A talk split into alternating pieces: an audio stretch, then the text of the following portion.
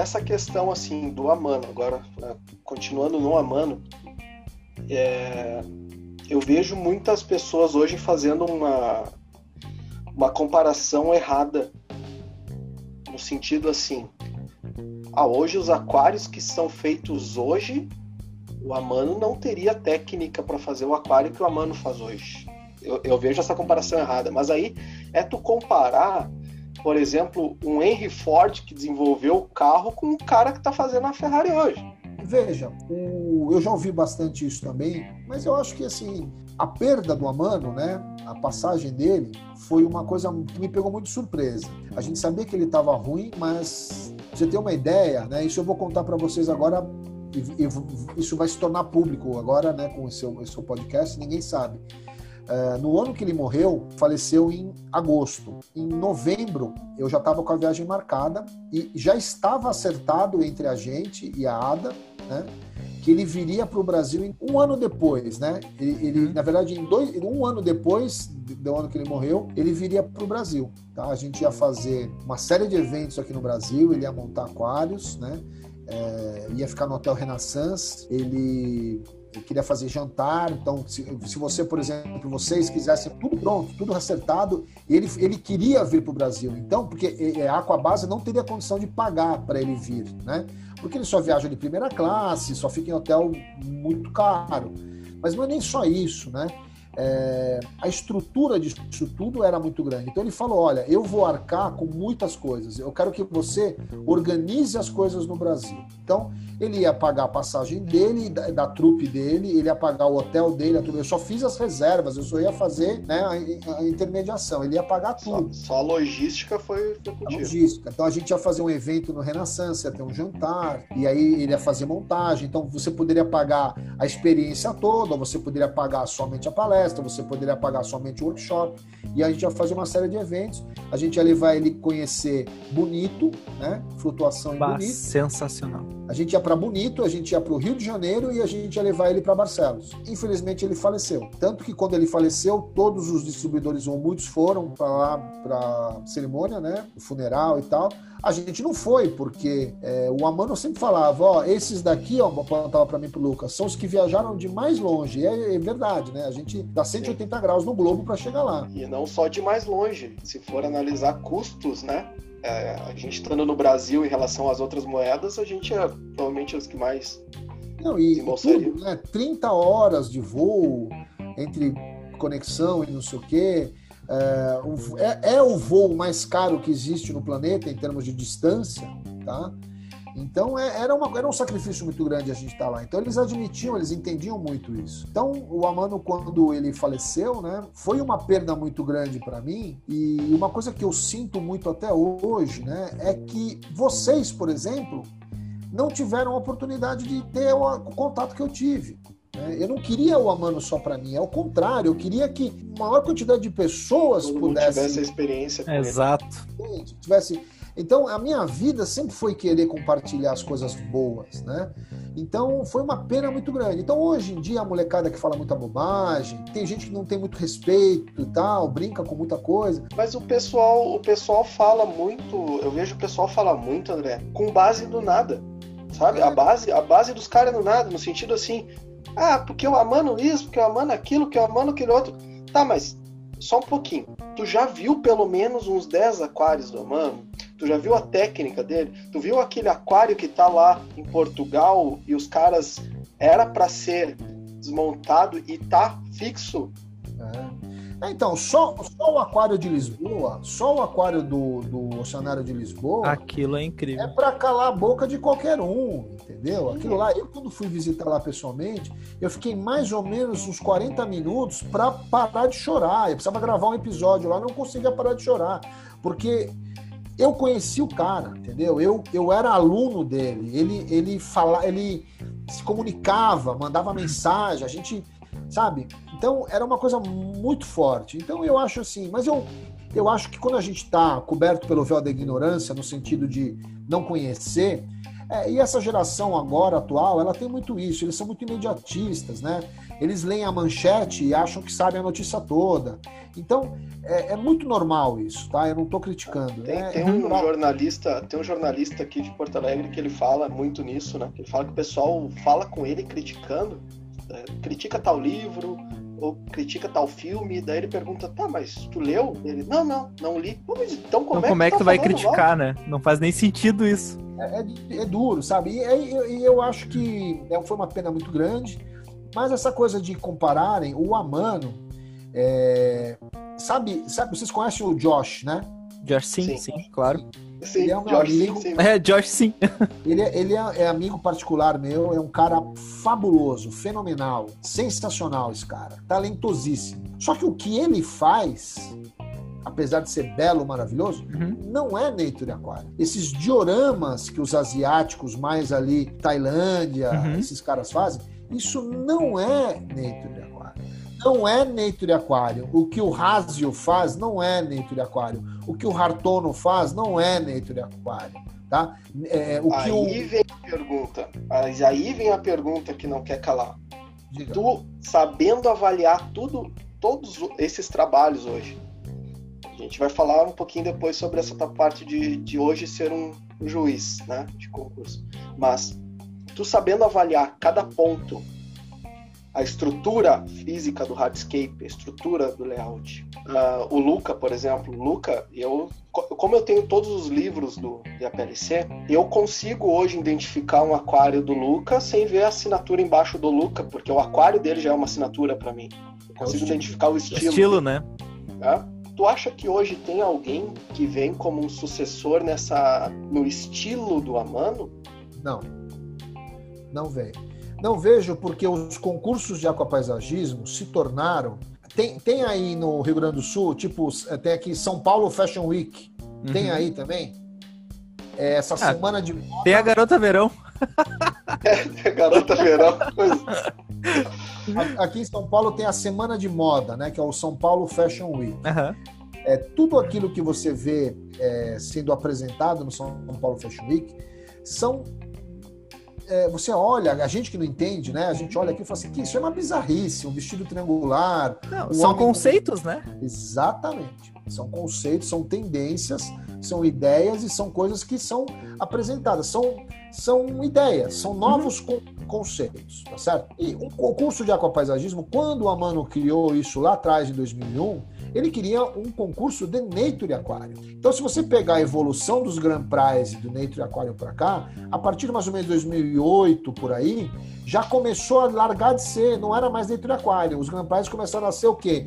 Grandes instalações, grandes dioramas, grandes produtos criados para se tirar uma boa fotografia. Não, eu percebo, eu percebo no- nos livros também, acompanhando as regras, que eu sou, eu, eu sou muito estudioso nessa parte, no sentido de eu tô sempre buscando, sabe? Informação ao mínimo detalhe. E que o IAPLC, ele acabou modificando algumas regras em função disso, porque os caras estavam abusando demais, né? Então, e eu, eu agora, o terceiro ano meu como, como jurado do IAPLC, eu tô começando a ter um pouco mais de influência lá com relação a me escutar um pouco mais, né? Porque vocês vão ficar sabendo, é, vão, vão mudar todos os jurados pro ano que vem, tá? Hum, Porque eu falei para Ada, é, hoje a gente precisa ter jurado que sabe o que está julgando, né? Que conhece quando a planta foi colocada ali só para tirar foto, que conhece quando ah, a- o cara cortou a ponta da rotala que está linda e maravilhosa e só colocou um pedacinho ali dela para tampar um buraquinho da moita, né? A gente sabe que a rotala não se comporta daquele jeito naquele lugar. Então, precisa ser alguém que vive, que entende. Então, ela, ela, graças a Deus, depois de tanto eu falar, eu já tive reuniões na sede da ADA, eu e o Luca, tiveram com dois intérpretes, tá? Porque um não aguentou, mais de seis horas discutindo questões lá com eles, inclusive do IAPLC. Tá? Eu nem era juiz na época, tá? Mas como distribuidor, ele me deu a oportunidade de falar e eu falei, olha, eu tô, acho que tem que ser isso, isso, isso, isso, isso, isso. E o que eu fiz? Eu parei de competir, até porque eu sempre fui um, um aquapaisagista normal, medíocre, comum, e eu sempre quis é, me profissionalizar nessa questão do, do, do, do, júri, porque eu acho que é muito interessante isso. Né? E é de uma responsabilidade ímpar. Né? Eu estou agora, nesse momento, julgando uh, o AGA, que é um outro concurso que eu sou jurado há mais tempo. Tá? São mais de 800 aquários que eu estou julgando todos. Todos. Tá? E, e é, é, é honra, eu vou julgar todos é aquela filosofia muito, né, do pô, o cara disponibilizou todo o tempo dele para montar aquele aquário, todo o investimento, é, fez Não, a foto. Você tem que ter responsabilidade para criar. E aí aquela coisa, muita gente não, não entende que os pontos que eu dou para determinados aquários não são do meu gosto, não sou eu que gosto daquilo. É técnico, né? Eu tenho que seguir os critérios de avaliação. E eu estou brigando muito na ADA para mudar alguns critérios, porque o Amano é, valorizava muito que chama manutenção do layout a longo termo, a longo prazo. Cara, isso é irrelevante. Se, se todo mundo levasse esse conceito a sério, o Fucada não ganhava nenhum prize, Grand Prize, o Josh não ganhava nenhum Grand Prize. Só me diz como é que tu vai passar, me diz como é que tu vai passar a escovinha de dente embaixo daquelas pedras do Fucada. Exatamente. Aquele francês que fez aquelas pedras ali e tal. Então, gente, eu veja, eu não estou de maneira nenhuma menosprezando ou achando que está errado, que desvalorizando nada disso. Eu estou dizendo que o que eu acho que deveria ser levado em consideração num concurso desse gabarito, que, que as pessoas querem ver é justamente o São Paulo Fashion Week, entendeu? O cara quer ver alguma coisa que quebre um paradigma que apresente um novo conceito, que te tire o sono duas noites. Como eu já perdi sono olhando aquário. Então, o que eu vejo hoje em dia é que a gente tem que valorizar o efeito uau, sabe? O impacto visual da obra. Né? Tem uma, uma, uma, um layout que eu gosto muito de mostrar nas minhas palestras, que é aquele do Texas, sabe, Will? Que sim, é uma sim. paisagem texana. É o do Balas? Uhum, da o, cara fez um, o cara fez um cacto, ele fez os cactos debaixo d'água e tá perfeito. Cara, o Amano ia se revirar para ver o negócio daquilo, ele não ia acreditar naquilo. Mas aquilo foi muito bem feito, então a proposta é muito bem executada. Então eu viajei muito para a China, participei de muitos concursos ao vivo, e eu falo, vendo esses caras trabalhar, é, é uma coisa impressionante a habilidade, a destreza. Só que é outra coisa, não é nem de aquário, é diorama. O cara pega e monta uma paisagem ali, ele já vem com todas as peças de musgo, tudo amarradinho, todas as pedrinhas com as microzoram, com as bolbites, tudo, vai lá, Prontinho, coloca. Né? Entendeu? É um Lego. Uhum. E eu não tiro o mérito, mas ou a gente cria um concurso de Lego, né, de diorama, ou a gente cria um concurso de Nature Aquário. Agora, não dá para ser um concurso de Nature Aquário com regra de Nature Aquário avaliando Lego e diorama, concorda? Não faz sentido, né? É muito difícil. Por isso, então, cada vez mais a gente vê alguns resultados que não fazem sentido na cabeça de quem só está olhando o resultado. Tem um aquário que tem um aquário que me tirou a, me tirou esse o, o, sono que nem tu falou. E hoje, hoje eu já percebo, hoje eu já consigo avaliar um pouco mais uh, o aquário. Né? Eu consigo avaliar esse o detalhe e tudo mais que é um aquário que ele te remete a como se tu deitasse no bosque e olhasse as árvores. Ah, o de 2017. Cima, que as árvores estão se fechando. Sim. E ali é um tem pontos pequeno, né? no tronco. É um aquário pequeno. E ali tem pontos no tronco que os troncos estão um pouco mais claros, que remetem remetem ao tronco da árvore mesmo, na natureza. Só que tem um detalhe, e tem um detalhe. Quem conhece aquário plantado, ele sabe que o tronco ele fica uniforme na coloração com o tempo. Aquilo ali ele ficou nítido que a pessoa fez proposital aquela tirada e colocou, sei lá, uma semana antes. São, tem, tem muita coisa que a gente tem que avaliar, né? É, é, e, e, tem muita trapaça, né? Trapaça no sentido que eu digo assim, tem muito cara que bota lá uma pedrinha com, com, com a planta amarrada para tirar foto tá nítido, a planta não tá nem orientada direito para a luz, né? Então, eu, por exemplo, que eu vejo isso, eu tiro ponto. Aí a pessoa fala, pô, o André é um juiz sacana, ele tirou muito ponto desse cara. Mas a gente tem que ver isso. Tem um lá que tem um belo de um gramado, assim, um belo de um carpete, e tem umas pontinhas de, de rotala índica uh, ou rotalagarria bem vermelha, espetadinha, dando um vermelho. Tudo bem, é legal conceitual, mas aquilo ali, a longo termo, não existe. Aquilo vai crescer, vai virar um. Não é né, natural. Um, não é natural. Agora, aí que tá. é injusto também desclassificar a pessoa, porque aquilo é uma proposta, ela está fazendo uma alusão a uma moita vermelhinha que pode ter naquele lugar. Né? Então, é isso que eu brigo muito hoje na ADA, né? É, lá no IAPLC, na verdade, com o comitê do IAPLC, que é ou a gente avalia carro de corrida, carro de Fórmula 1 com regra de Fórmula 1, porque a gente não pode usar regra de Fórmula 1 para carro de rally ou para carro off-road, entendeu? Então é muito complexo, é difícil a vida do jurado, né? E aí tem aquelas pessoas que ainda acham que é, o André dá 20 pontos, 50 pontos a mais pro Luca porque ele conhece a aquário do Luca. É claro que eu conheço a aquário do Luca. É, tá, tá, na minha frente todo dia. Ah, né? mas aí tem, tem, tem, tem discussões. Nós vamos entrar nesse ponto aí das discussões aí. Antes de entrar nessas, nesses pontos de EPLC e concursos, eu queria saber de ti sobre a história que mais te marcou, tanto no aquarismo e com o Amano. O que, que mais te pegou, assim, que te segura? Se for algo muito pessoal, uh, assim, é com a conexão que tu tem com o aquarismo em si e com o mestre Amano. Ah, o, o que eu acho assim, eu, eu tive. Eu sou uma pessoa muito abençoada, gente. Eu, eu agradeço muito, né? Eu falo que se eu começar a agradecer hoje e viver mais uns 30 anos é pouco é, por tanta dádiva que eu tenho na vida, por tanta coisa boa que tem passado na minha vida. É, o aquapaisagismo, né, o aquarismo, na verdade, é, um, é uma dádiva que foi um presente que foi me dado. Tá? Eu não sei nem se eu sou merecedor disso tudo, mas eu hoje eu sustento a minha família, eu vivo, né, graças ao aquarismo. E eu acho que eu sou um dos poucos no Brasil que efetivamente faz só isso. Né? Uh, mas, dentre esses presentes, né, eu ter convivido, ter vivenciado, ter sido elogiado, é, ter sido reconhecido pelo Amano, isso como profissional é uma coisa muito boa. Ser nomeado jurado do IAPLC, né, conhecendo a minha história, que eu vim lá de baixo mesmo, peguei o, o boi, o boi na unha, né, como se fala, também é um, é um orgulho que eu tenho muito grande e é uma honra, né? Eu quero fazer sempre o melhor para continuar sendo sempre um representante brasileiro, que eu penso muito na minha pátria, né? Eu sou juiz muito reconhecido também no, no AGA, que é um concurso que para mim igualmente muito importante. Só que é um outro estilo, concurso né? Grande. É um concurso, é um concurso é, por categorias que eu acho muito mais interessante também assim, a minha vida pessoal mesmo, né? Eu tenho tido o privilégio de conhecer o mundo inteiro, tenho adquirido muita cultura, eu tenho adquirido muitas, muitas sementes boas que eu venho guardando dentro da minha alma aqui, que tem me ajudado muito a me desenvolver, né, na parte.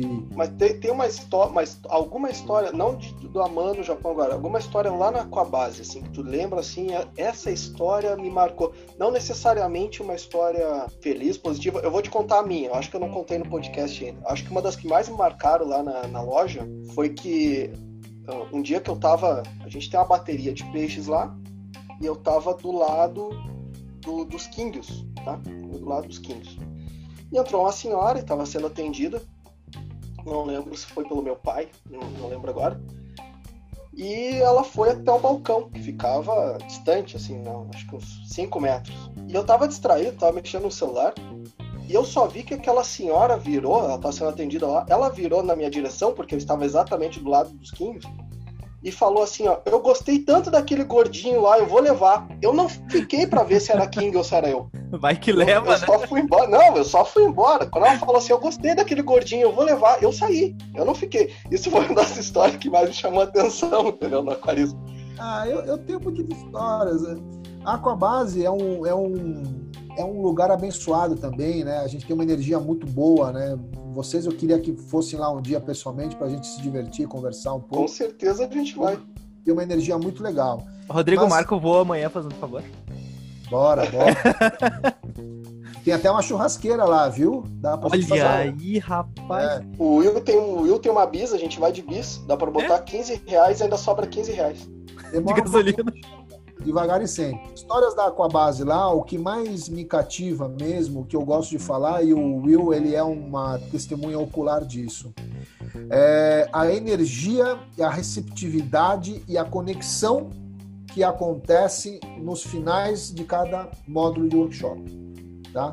As pessoas não querem desligar, as pessoas não querem ir embora, as pessoas se sentem tocadas, elas querem dar um agradecimento, elas querem mostrar o quanto elas são gratas, quanto a aula talvez tenha tocado alguma, algum sentimento bom nelas, né?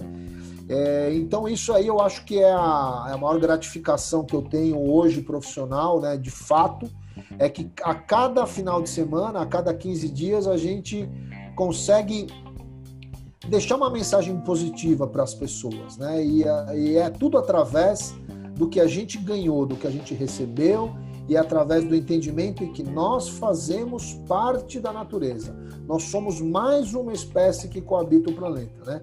O ser humano, ele age, a atitude do ser humano moderno, principalmente, tá, Rodrigo? O Will já ouviu eu falar isso, mas eu vou uhum. falar para o Rodrigo. É, o ser humano moderno, ele acha, ele age como se a humanidade fosse é, uma visita no planeta Terra, tá? A visita, quando vai na tua casa, ela entra, ela come, ela bebe, ela usa o seu banheiro, ela senta no seu sofá, ela faz o que ela tem que fazer, ela levanta e vai embora a hora que ela quer. E ela larga tudo para trás para você fazer. Então, o, homem moderno, ele faz isso. Ele vai, ele invade, ele domina, ele extrai, ele rouba da natureza, ele faz o que ele tem que fazer. Quando o negócio estragou, acabou, ele é que nem chiclete. Mascou, acabou o docinho, joga fora. Então, enquanto a gente entender que ah, vamos ficar se preocupando com a Amazônia, não é com a Amazônia, você, o seu braço não alcança a Amazônia. O seu braço alcança o quê? O condomínio, o teu condomínio, o teu jardim, a tua rua, a tua casa. A cultura. Né? Ah, o coitado lá do, do, do, cara que foi morto com a que o cara, o guarda pisou no. Cara, tudo bem, a gente fica muito tocado, mas, cara, tem gente do seu lado passando necessidade. Do seu lado, a tua funcionária está precisando de você. Então, enquanto a gente não entender isso, que a gente não pode pensar gigante se a gente não pensa pequeno, a gente não pode pensar no macro se a gente não pensa no micro, não age no micro, não adianta, né? Então, cada vez mais o ser humano ele é cheio de ímpeto para resolver os problemas da humanidade, mas ele não trata bem o filho dele. Né? O cara que curte a foto do cachorro no Instagram e tá chutando o cachorro dele aqui. Exatamente. Exatamente. É? exatamente. Agora a gente vai entrar nas competições. Agora a gente vai entrar nesse ponto aí. Quero Bom, tu é um cara sincero pra caramba, tu fala o que tem que falar sempre, tu não, não, não guarda nada. A gente sabe que hoje no Brasil a, a competição, para muitas gente, para muitas pessoas, se tornou um torneio. Tu sabe disso. Não tem é. como esconder essa uma parte. Competição, uma cara. competição eu quero saber qual foi o primeiro ano de vocês que vocês entraram no IAPLC, como surgiu essa ideia, tipo, vamos mandar pro IAPLC, não precisa lembrar o ano exatamente, mas tu lembra assim, ó, não, foi, é, acho que foi esse o momento, mandamos pro IAPLC, e a primeira uh, que tu mandou, vocês mandaram, ela foi de, não, realmente vamos ver, vamos ver o nosso potencial, ou foi algo no intuito como existe hoje? O pessoal, não, se eu for bem classificado no PLC, eu vou começar a vender mais. Eu fico, eu fico conhecido. Muito pelo contrário. É, a gente sempre teve uma devoção muito grande, né? A gente sempre teve um respeito muito grande pela ADA como empresa, pelo Takashamano e por todos os outros ícones, tá? Oliver Nott, Oli Pedersen, vários outros das antigas que vocês acho que nem tiveram a oportunidade de conhecer. O Oli Pedersen. Oliver, Oliver Nott eu conheço e eu tenho uma coisa que me irrita um pouco no Oliver Nott. O que que é? Porque assim, ó, é, não, não só o Oliver, tu já tem essa, esse gabarito, o Luca também tem esse gabarito, que o Oliver fez esse, uns anos atrás, ele fez um aquário onde ele só pegou musgo, jogou no chão e cravou uns bambu. E aí eu vi uma galera falando assim, uau, olha o aquário do Oliver. Cara, isso aqui, sabe, tipo, é, é, por é porque é era o, Oliver, aquário né? do Oliver. É, é, só porque é o Oliver. A idolatria ela é cega, a gente não, não, não, leva isso em consideração, tudo bem. Mas é um cara de um humor fantástico, né? Não, ele é, ele, ele é uma das pessoas do cenário que, tem, que eu tenho maior intimidade, é um cara que eu respeito demais, só que ele segue por um caminho que não é o que eu sigo, né? E o mais engraçado é que eu acho que ele me respeita muito mais do que eu respeito, não que eu não o respeite, não é sim, isso? Sim, é, é que ele, ele, ele me acha é, eu não acho que ele, por exemplo, é melhor do que eu na questão do Nature Aquário, de conceitos e tal. Não acho. Mas ele é um showman, ele monta aquários temáticos, ele faz coisas engraçadinhas, ele bota lá estátuas, budas, um monte de coisa dentro. Bob Esponja. O negócio dele é o comercial. Não, eu, então, mas nisso ele é fantástico, tá? Por isso que ele, ele é rico, né? Agora, ele, quando me encontra, ele cara, ele quer me absorver, ele quer conversar, ele quer. Mas sempre o lado zen da coisa, não o lado profissional. Né? Então, assim, ele tem um respeito muito grande. Ele me deu um livro, ele fez um ele publicou um livro capa dura sobre os, os dias de treinamento que ele teve com a Mano no Japão. Acho que ele passou sete dias lá e escreveu um livro sobre isso. Né? É, isso me deixa enciumado, porque eu passei vários dias com a Mano na minha vida e não escrevi um livro. Né? Mas tá na fazer, hora? Né? Ó, tá na hora? Tá na hora de fazer esse livro. Eu acho que esse pouco que eu conversei com vocês hoje é, eu, eu, eu me entrego, eu entrego a mensagem de uma maneira muito mais verdadeira. E eu não preciso ganhar dinheiro com isso. Eu não quero ganhar dinheiro com o que, que me foi dado de graça, né? Então, Olha aí o podcast, acho... ó. Sabe, né? eu, eu acho que eu acho que essas comparações elas são são um pouco cruéis, né? Qual foi o primeiro ano que vocês decidiram entrar na PLC e se foi comercial ou não? Não, foi, acho que, se não me engano, eu posso, é que como eu falei, né? Quem, quem sabe isso geralmente é o Luca, mas eu acho que foi 2007 a primeira vez que a gente participou, tá? Mas a gente queria participar para ver o nosso aquário no booklet e para ter história do Brasil dentro de um concurso tão bacana como a gente gostava, né? E aí, se vocês me permitem, nunca foi pensando eu, eu, falo por mim, o Luca já não, tá? O Luca hoje ele já gosta de competir mesmo. Uhum. Eu nunca fiz um aquário pensando em ganhar plate ou pensando em ganhar nada. Nunca na minha vida. Só uma vez só, num CBAP, que eu falei, eu vou ganhar o categoria nano porque ninguém sabe fazer nano como tem que ser feito. Todo mundo pega um aquário minúsculo, um cubo e joga umas coisinhas lá. Não, eu fiz um aquário nano que eu fui campeão naquele ano, mas não era para provar para mim que é, era para mostrar para as pessoas que o como nano um ser nano, mas com uma proporção gigante. Entendeu? Então eu peguei a, a proporção 1,20 por 45 e transformei ela em 60 por 15, 60 por alguma coisa. E fiz um trabalho que na época realmente eu achei que ficou legal e eu ganhei. E aí tu não fez, tu não fez que nem acontece no podcast, mais ou menos, quando um faz mais ou menos a área do outro, nem tu, tu vou fazer o nano aqui, aí tu já olha pro Luca de canto assim, ó, e tu não vem. Tu, tu fica no teu maior. Tu não vem competir comigo. Não, é, eu, eu, não, eu não sou. Eu, eu, como competi muito na vida por causa das artes marciais, eu, eu não sou uma pessoa competitiva hoje. Se você falar para mim, vamos apostar, eu já falo, não, não quero, já ganhou. Tá? Eu não, eu não quero essa tensão de ter que competir com ninguém, porque eu sempre falo, eu compito comigo mesmo, todo dia, ó, tô aqui no meu quarto, olha a minha cama, todo dia eu deito, eu agradeço, quando eu acordo eu me estico, eu, eu, eu ligo a minha máquina, eu bebo água, é, é uma conquista nova a cada dia, é comigo mesmo. Né? Então, quando você fala para mim, ah, vamos competir, eu já, né, já acho que não é para mim, eu, eu perde um pouco o sentido. E aí, se vocês me permitirem, vocês não me perguntaram isso, mas eu gostaria muito de falar se vocês me deixarem. É, as pessoas confundem, até elas falam errado. Isso que a gente participa são concursos, Exatamente. não são competições, não é campeonato. Qual é a diferença? Um concurso, cada um apresenta o que sabe fazer, existe um critério avaliativo, todo mundo passa pelo mesmo crivo, quem tem mais pontos dentro dos critérios ganha.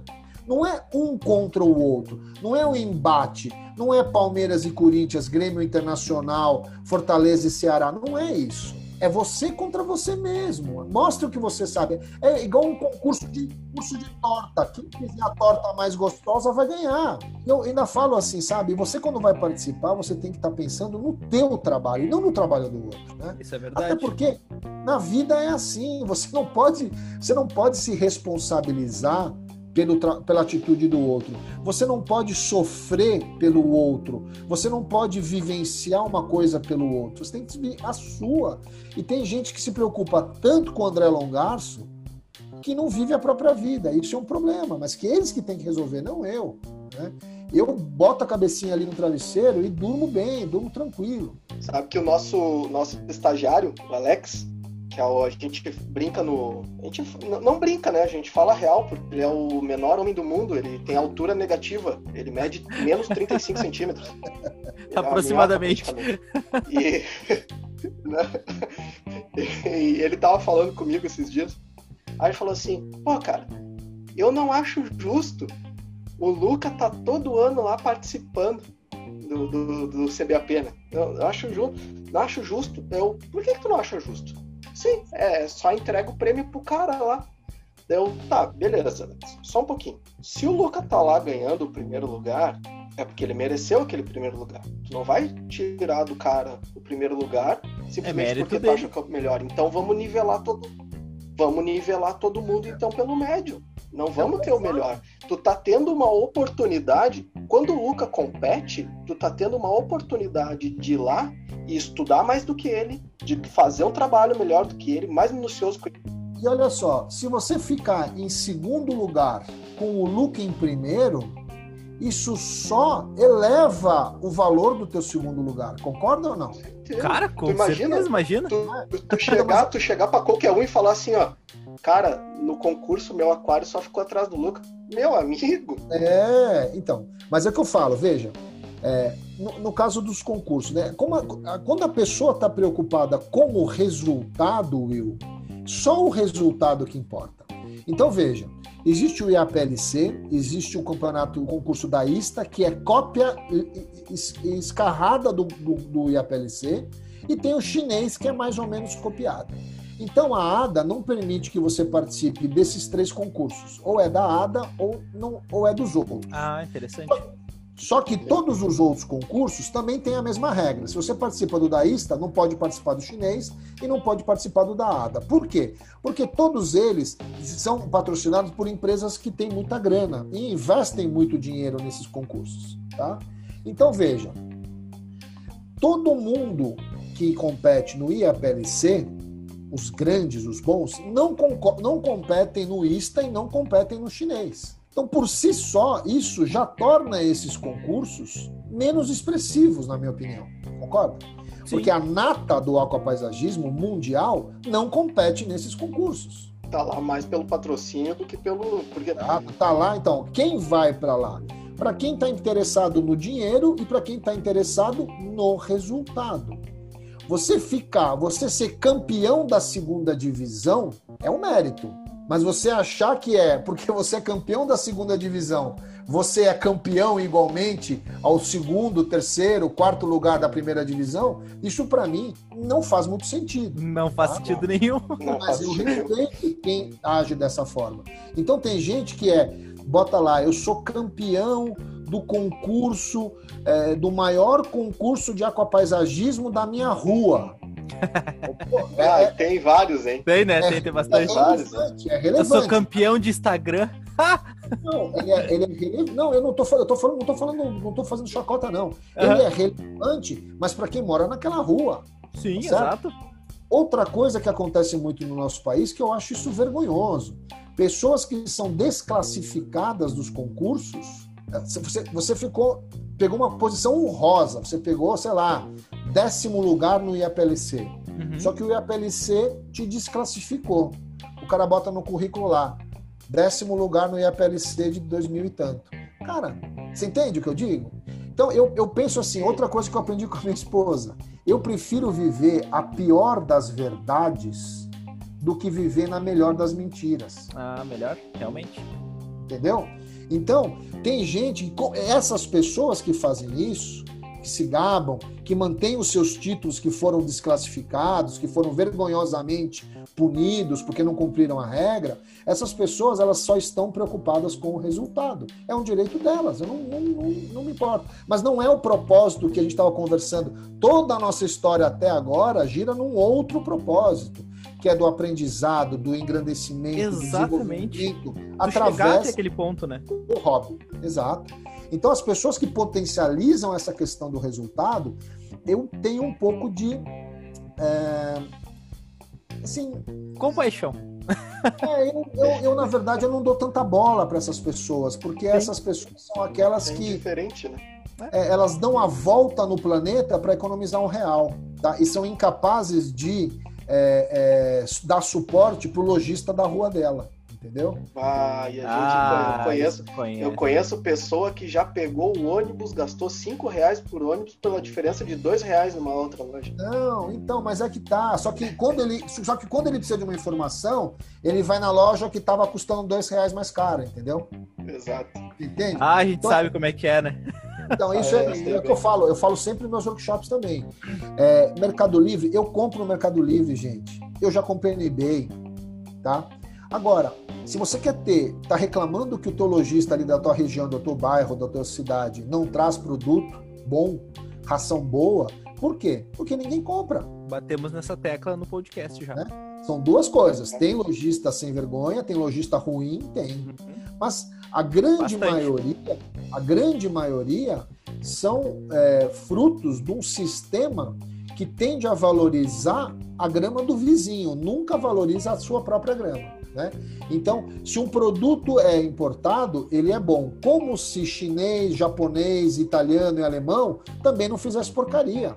É, Tem muito produto brasileiro que é muito bom. As bombas Sarlo são muito boas, perto do que A elas. gente fala sempre Falamos da delas, Sarlo, as né? salas são muito boas. Agora, se você quer comparar uma Sarlo Better com uma Iwok japonesa, não, não- não- não procede. É a mesma coisa que você querer comparar o motor do Celta com o motor de uma Lamborghini, Eu não posso falar de carro. tá? É, Então, eu, eu tenho problema com carro. A A Lamborghini, na verdade, ela era uma empresa que produzia turbinas de avião. Então, olha o nível que é a engenharia. Tá? Então, na verdade, é assim, essa questão dos concursos, né, dos, da- é o que cada um quer. Tá? Eu, eu prefiro lá, uh, quando eu fazia parte do Aquabase Layout Team, o que eu indicava para os meus alunos, lá para os meus, meus pupilos ali. Nós participamos do IAPLC, do CBAP e do AGA, de mais nada. Porque todos os outros não são homologados, não fazem parte do mesmo pool. Se você participa do concurso turco e ganha, você vai ser desclassificado no IAPLC. Então, o que, que você prefere? Ser campeão do concurso turco ou ser bem colocado no IAPLC, onde estão todos os grandes aquapaisagistas do mundo?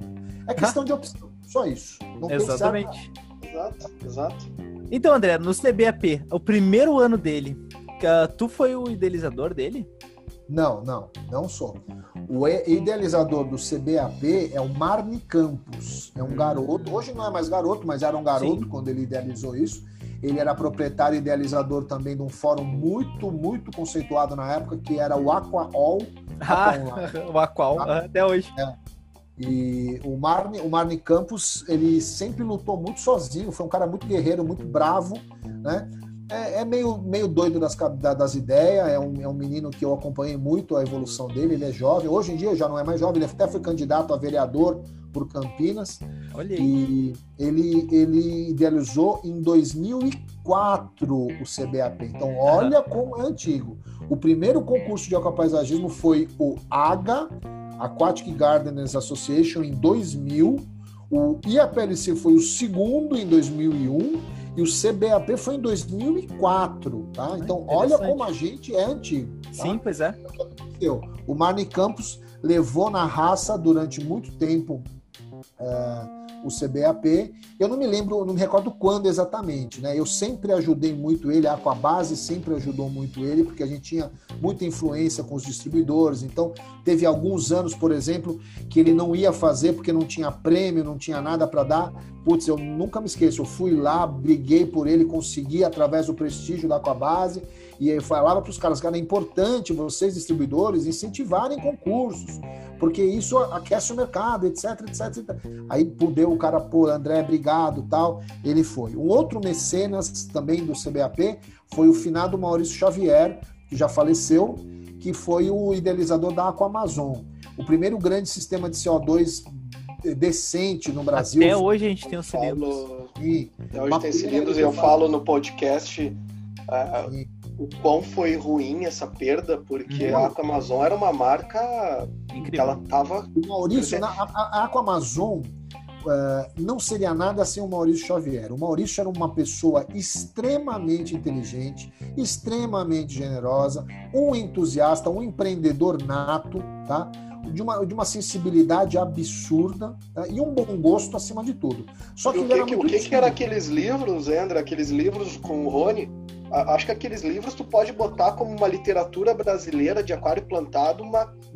Sim. A Sabe? única literatura brasileira de aquário plantado foi o livro Aquapaisagismo do, do Maurício Xavier e do, do Rony Suzuki, do Maurício Xavier. Uhum. Mas aí, eu não sei bem a história, tá? Mas pelo que eu sei, eu posso falar por mim, eu não posso dizer isso como uma verdade. É, o Maurício ele foi mais um idealizador, bancou e é um coautor é, pro forma, tá? Ele ajudou em alguma coisa tal, mas a mente idealizadora do livro, quem escreveu... Foi, foi o Rony, né?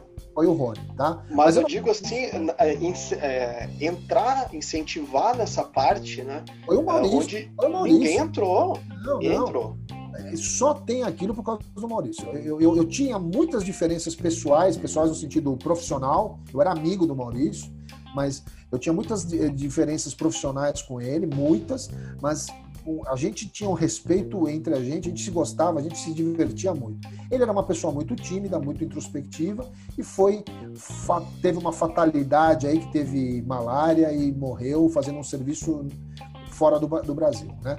Mas assim, a Amazon também foi uma, uma, uma, empresa que ajudou muito o Marni Campos e chegou um momento na vida do Marni Campos que ele trabalhava com TI, tocava o CBAP, tocava o CBAP e uh, o Aquaol na raça, na, né, como ele sempre falava, aí no quartinho da casa da avó dele, né?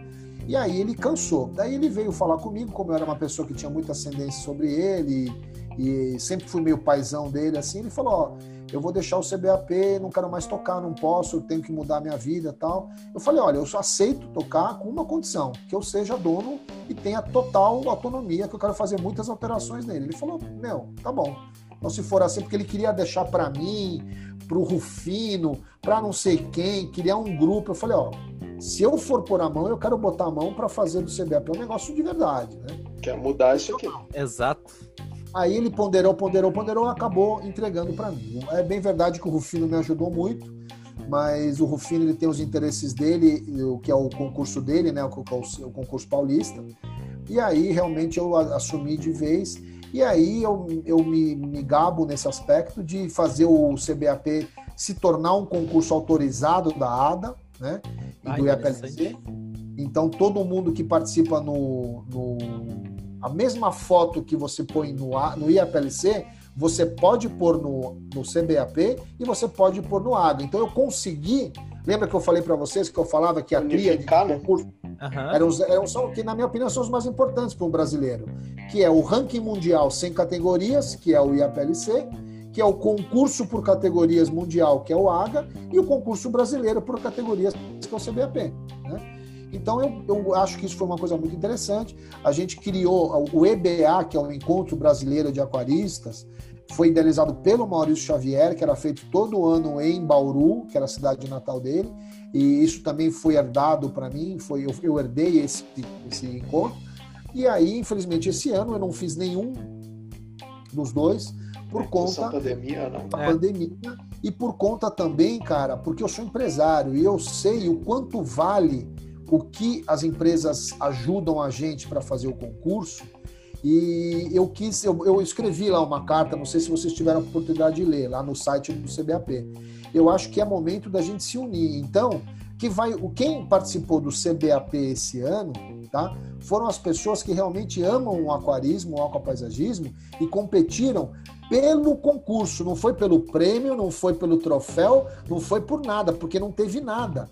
Porque eu não e aí quis já deu para dar uma filtrada, né? Já deu para dar uma filtrada. Eu não quis onerar de maneira nenhuma, tá? Os empresários brasileiros que dioturnamente são esfolados pelas taxas tributárias, por todas as coisas, né? E ainda querem de bom grado ajudar a gente, que eu sei. Então eu eu optei por não ter premiação não ter nada. Quem quer participar vai ter, vai ter em homenagem a todos aqueles que durante a pandemia cuidaram do seu aquário. Mas também, por, outra, por outro lado, a gente vai ajudar também o mercado.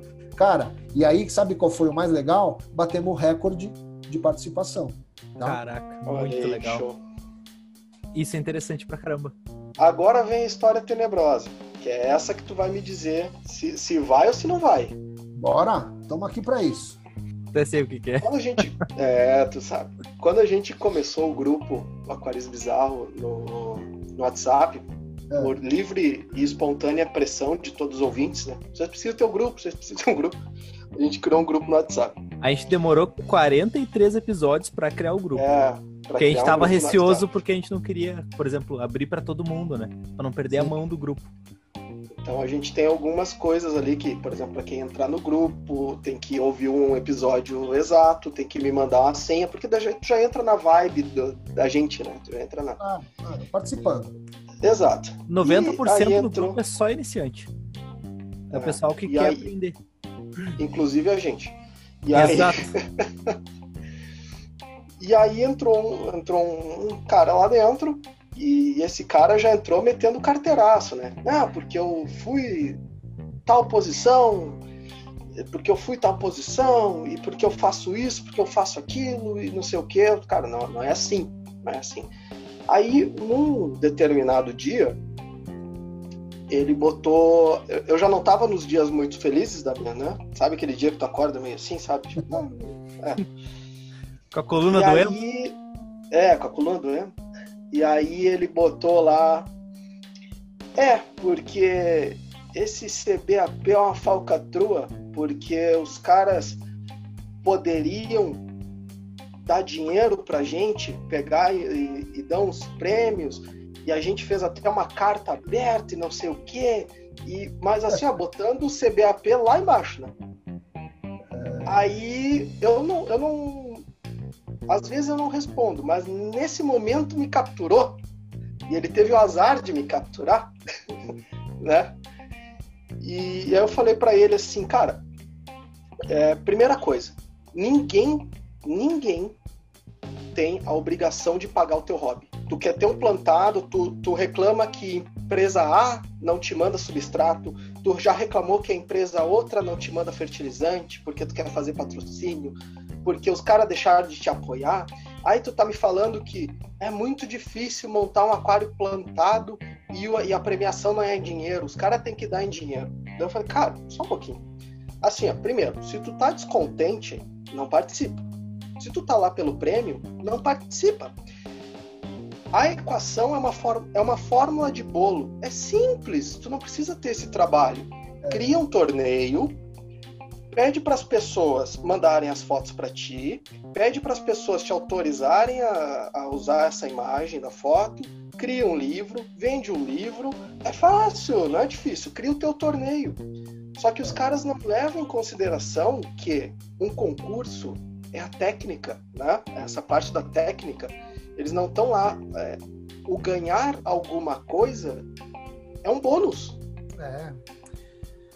Olha, esse, esse caso, já que vocês. Eu, eu não ia me pronunciar publicamente, porque é aquilo que eu, eu, tenho uma, eu tenho uma filosofia de me ater às coisas boas. Né? Essa carta aberta foram uma das coisas mais tristes que aconteceram na minha carreira de aquapaisagista, de aquarista, né? É, mas é aquela coisa, eu acho só que a gente tem que ser sempre proativo. Eu já falei isso nessa, nesse podcast. Tudo que eu vou fazer que não é legal, que não é bom, que só favorece a mim ou a poucas pessoas, não tem sentido. Vamos fazer o que engrandece todo mundo, né? Eu falo para os meus alunos: você vem trazer o trabalho para eu avaliar. Se você quer ouvir elogios, não traz para mim, mostra para sua mãe o trabalho. Se você quer, você pede para mim. Isso nem foi uma coisa engraçada que tu falou agora, André, porque o Arthur Caetano, que fez os workshops com a gente as últimas semanas, ele tá sim, no grupo sim. agora. Ele e o Dala entraram no grupo essa, essa última semana, né? E Duas daí, pessoas maravilhosas. Eu, e o Arthur mandou assim. Ah, mandou. Ele tá fazendo um layout, né? E ele tá toda semana me mandando foto. E eu, cara, uh, vou te ser sincero, uh, é isso daqui não ficou legal aqui, tu poderia fazer isso daqui, talvez se tu botar isso daqui ali do lado vai ficar mais interessante. E ele, cara, é isso que eu quero, que se fosse para pedir elogio eu mandava foto pra minha mãe. Que eu achei muito engraçado, porque realmente é, eles querem evoluir. Claro. Isso é interessante. O Amano, quando tinha as apresentações lá ao vivo, ele estava lá presente, ele é, criticava os aquários publicamente. Quem é o número, quem é o dono desse aquário que estava projetado? Aí a pessoa levantava lá no meio de 250 pessoas. Fica em pé aí que eu vou criticar. seu aquário é bom por causa disso, disso, mas ele é muito ruim e pode melhorar nisso, nisso, nisso, nisso, nisso, nisso. O cara aplaudia, o cara vibrava, porque ele teve a oportunidade de ouvir, receber críticas do cara que inventou a porra toda. Exatamente, olha a honra do cara, é incrível. Nato, não, é um privilégio, é um privilégio. Então, tem uma foto minha que eu ponho nos workshops, que é o Amano criticando um trabalho meu. E ele falava e dava com. Ele tava com. Não sei que tinha uma senhora lá que estava fazendo uma massagem nas costas dele com um chifre. Um chifre de um bicho, de verdade, gente. Ela ficava passando o chifre nas costas do Amanda. Era uma massagem, tipo um doinho, assim, sabe? Ele, ai, ai, ai, tá, ai, tá, ai, e ficava falando comigo e tal. Aí chegou uma hora, ela pegou, ele pegava o chifre, pegou o chifre da mão dela, que devia estar tá machucando, e ele falava, André San, Coreia, né? Falava, ah, isso aqui não tá bom. E tum, com o chifre na minha cabeça. Isso aqui, isso aqui, tum, com o chifre na minha cabeça. Chegou uma e falei, você sei, para, né? Para que daqui a pouco vai nascer chifre na minha cabeça, né? Então, essa foto eu gosto muito de mostrar, que eu tô ajoelhado, porque não tinha cadeira na frente dele, eu tô ajoelhado no pé da mesa, ouvindo o que ele tá falando. Sim, esse é o ponto. Cara, entende? Então eu acho assim, o que a gente precisa entender é, primeiro, para você falar da grama do vizinho, ou antes de falar da grama do vizinho, dá uma olhada na sua como tá. Isso... Aí depois, aí depois tu olha se o vizinho não tem mais espaço na parede para botar os títulos também. Não, isso não. falo isso para vocês. Eu, eu, eu, tenho muito orgulho de todos os títulos que o time ganha, porque eu fiz parte dessa história, tá? Com e certeza. Participar do layout Aquabase Team é uma oportunidade que todo mundo deveria tá? ter um dia na vida. Só Como que é que gente... faz para participar? Então, a gente só não consegue fazer isso justamente por causa disso. Porque as pessoas criaram uma rivalidade tão grande e inexistente, tá? Sabe o Fernando Moraes? Fernando Moraes é do Naturiaqua, se não me engano, ou Natural Art, Natural Art, não sei, os, os nomes, eles vão mudando, eles vão brigando entre si, vão mudando os nomes e a gente fica meio perdido. Ele, ele participa de um grupo hoje que é o Natural Art, se não me engano, que é ele, o, o Kleber da Pocket Weaver e tal. Eu acho o Fernando um talento absoluto do aquapaisagismo, sabe? E já é, convidei ele para participar de workshop. Ele vem na minha loja, ele já trouxe pinhão, ele sabe que eu adoro pinhão.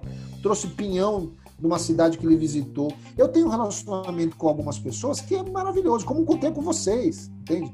Agora, eu quando vou visitar a loja de alguém, eu não vou disfarçado, eu vou com o meu uniforme de trabalho da com a base. Eu entro lá, opa, tudo bem? Quando o cara vê que sou eu e já me conhece, ele tem duas reações. Ou fica puto, nervoso porque eu tô entrando na loja dele, quer esconder tudo para não me mostrar nada, ou o cara fica lisonjeado, ou entra aí, pô, nunca imaginei que você fosse entrar na minha loja tal. Como se eu fosse uma personalidade do, do, do, sabe? Eu sou uma pessoa como outra qualquer, eu sou um robista como outro qualquer. É, eu mas aí é uma oportunidade do cara absorver conhecimento. Então, mas é, uma, é, é, que nem o Marcinho. O Marcinho fez todos os workshops, teve uma atitude. Sabe o Márcio da. Como é que chama a loja dele? A gente fala Aquarium todo Life? dia com o Márcio da Aquarium Life. Aquarium Life, isso mesmo. O Marcinho fez com o irmão dele, se não me engano, todos os workshops, pagou integralmente todos e falou desde o começo: André, eu sou lojista, eu posso participar? Eu falei: não só pode, como deve. Todos os lojistas devem fazer. Você que é lojista, faça. E o que eu falava para ele? Eu falava para eles assim, ó, é, isso, isso, isso, isso para vocês. Para vocês que são lojistas, isso, isso, isso e isso. Então eu dava uma bronca neles na frente dos, dos clientes. E eu falava, e eu me incluo nessa bronca, porque eu também sou lojista. Então, quando tem transparência, quando tem é, é, realmente um desejo de todo mundo crescer, tudo é muito mais fácil. Né? Agora, querer levar vantagem, querer só ver um lado, são atitudes tão não é infantis, né? Mas são atitudes tão mesquinhas. é fútil, é fútil. É despropósito, né? É, fica mais feio do que perde tempo. Então, é, esse, esse é, um, é um único, eu acho que é um único evento na minha história como aquapaisagista, de uma coisa que eu luto tanto de graça, tá? E de graça. Eu faço isso de graça. Marne Campos, se estiver ouvindo o podcast, ele sabe o trabalho que dá, tá? E a gente faz isso tudo. As notas tá, da, do CBAP, eu vou contar para vocês. É um programa, um software que o Marne Campos desenvolveu cada juiz tem um acesso, o juiz só tem acesso à nota dele, ele não tem acesso à nota do outro, e eles botam todas as notas. Quando todos votaram, eu recebo lá, tem uma parte lá, ó, todos os juízes votaram. Aí o que eu faço? Eu aperto um botão que faz o quê? Roda lá o sistema e, já dá. Entrega todos os resultados. Já imprime aquela página que vocês veem. Nem eu tenho acesso. Eu teria que me cadastrar como juiz para ir lá e, e sabe, para mexer as notas. Então, veja, é que eu falo, eu não tenho que provar mais nada para ninguém essa altura do campeonato. Exatamente. Com, tenho, com essa barba branca que eu tenho, com tudo que eu já conquistei para a Aquabase e para todos nós, tá? Que fique bem claro que eu não sou nem um pouco modesto nisso. Eu trouxe muitas conquistas para o aquarismo e o aquapaisagismo brasileiro. E nós não agradecemos por isso. Aí, mas... mas... aí entra uma parte muito importante, que é aquela: a gente tem que ser humilde, mas ao mesmo tempo a gente tem que reconhecer os nossos feitos. Não, se existe, se existe hoje no mundo um hardscape, um layout definido como Brazilian Style, é graças à Aquabase. Tu não pode dizer que é graças. Não, não tu não pode dizer que é graças a qualquer outro. Não, é graças à Aquabase. E eu vou dizer mais, eu já ouvi da boca de muita gente importante, de muita gente de respeito, que o aquarismo no Brasil tem um divisor de águas, chama-se Aquabase. Antes da Aquabase e depois da Aquabase. Nós ensinamos, né, ou marcamos alguns pontos muito fundamentais no desenvolvimento do aquarismo brasileiro como profissional, como com profissionalismo. Então, a maneira como a gente atende a loja, a maneira como a gente é, desenvolveu a, a, a, escolha do setup de produtos que a gente vende, etc, etc, etc. Mas é o que eu estou falando. Eu sei exatamente quais são as minhas virtudes e sei também quais são os meus defeitos. Então, na verdade, a essa altura, eu, tô, eu só disse isso para dizer para você o seguinte: nessa altura do campeonato que eu tô, tudo que eu já construí, tudo que eu já batalhei, todos os sapos que eu já engoli, tá? Eu não tenho que provar mais nada para ninguém, principalmente com relação à envergadura, minha envergadura moral. Tá? Ah, isso é verdade. Eu vou dizer para vocês, ó, eu sou jurado de aquapaisagismo há muitos anos. Esse ano, no IAPLC, foi o julgamento mais difícil da minha vida, mas indiscutivelmente. Se vocês perguntarem para mim qual foi o concurso mais difícil de é, avaliar, eu vou dizer IAPLC 2020. Por que, André? Porque eu me vi envolvido num conflito moral que eu nunca antes imaginei que eu fosse ficar. E qual foi esse conflito? Eu vou explicar para vocês. O CBAP, o IAPLC, eu só avalio 127 aquários. Eu recebo 127 fotos tá. impressas. E um arquivo que eles compartilham um Dropbox comigo um, com esses arquivos digital. Então eu tenho o arquivo digital e o arquivo impresso. Uhum. Eu funciono muito com esse arquivo impresso porque o que eu faço? Eu, eu faço o ranqueamento e aí os 40 melhores, 50 melhores, eu boto todos numa mesa e começo a ver o que eu posso ter cometido de engano. Né? Porque como é que eu faço? Eu avalio os 127 aquários no mesmo dia. Começo numa hora e só paro de avaliar quando eu acabar. Por quê? Eu tenho que estar com o mesmo humor, eu tenho que estar no, com o mesmo conforto. Se o dia está mais quente, eu vou avaliar de um jeito. Se o dia está mais frio, eu vou. Se eu estou com fome, eu... vocês entendem como é que é? Sim, sim. Eu procuro ser o mais, eu procuro ser o mais imparcial possível. Então, são 127 aquários, é uma tarefa que demora, mas eu fico enquanto tu tem acesso, tu tem acesso a outros? Tu tem acesso a outros além desses Na PLC, eu só tenho 127 aquários para julgar. Porque, por que eu te pergunto? É, é normal, é característico do, do ser humano ele achar o mais belo para ele, né? Só que o olhar do juiz é diferente. É, não, e às eu, vezes eu... o pessoal pega fora desses 127 e olha, pô, mas esse aquário devia ah, estar entre Ah, não, 100. mas aí eu, eu também. Veja, eu vou deixar bem claro, eu vou falar com português bem claro para todo mundo ouvir. O juiz não está lá para dar a opinião dele, ele está lá para avaliar os quesitos de avaliação, nada mais. O que eu acho, o que eu gosto, não importa. Sim.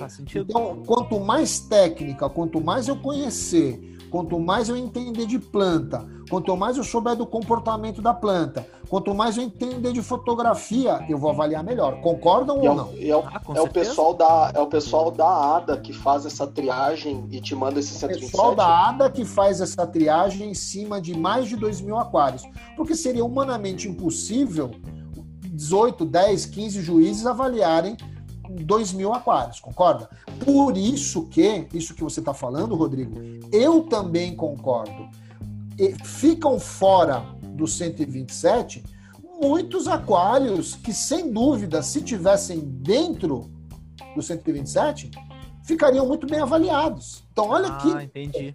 então eu digo para você, se você ficar no IAPLC, dica do juiz, tá?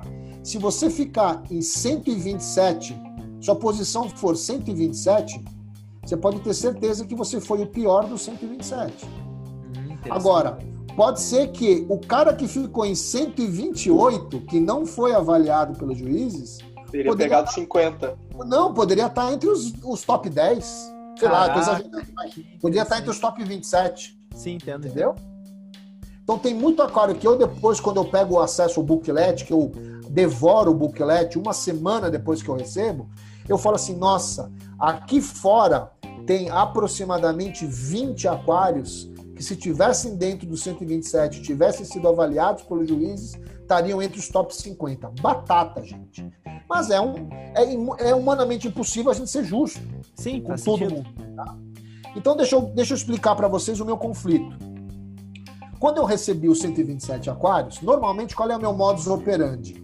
Eu olho todos de uma vez, um por um, tchum, tchum, tchum, e vou separando. Eu faço três pilhas.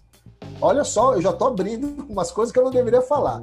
Ei, Ah, É, olha o tá corte, olha o corte vindo. É, vamos Olha os cortar isso robôs depois. ouvindo. Depois a gente Os corta. robôs, a- as receitas de bolo ouvindo, ó. Olha só, esse é o meu modus operandi de julgamento, tá? No, no IAPLC. No AGA é diferente.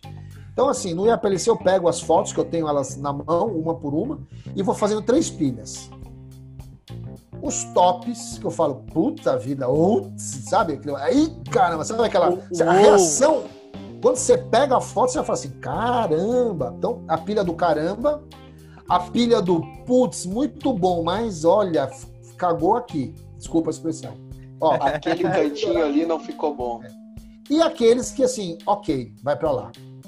Uhum. Então eu tenho, obviamente, na pilha do ok eu tenho uma quantidade maior, na pilha do mais ou menos eu tenho uma quantidade um pouco menor do que a do ok, e na pilha lá dos top pica das galáxias eu tenho geralmente em torno de 10, 15, né?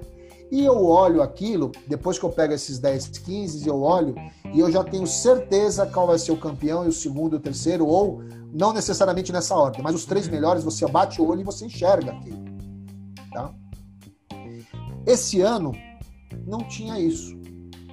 Entre a pilha dos tops, não tinha nenhum aquário que eu falasse assim: ah, esse aqui eu vou precisar avaliar, mas eu tenho quase certeza que esse já foi. Eu não tinha esse sentimento. Foi muito parelho. Não teve inovação, não teve nada novo, não teve nenhum trabalho, é, sabe, é, deixa você sem, sem ar, assim, você fala, sabe? Não teve isso. Trabalho apneia, né? Trabalho breathless, não teve.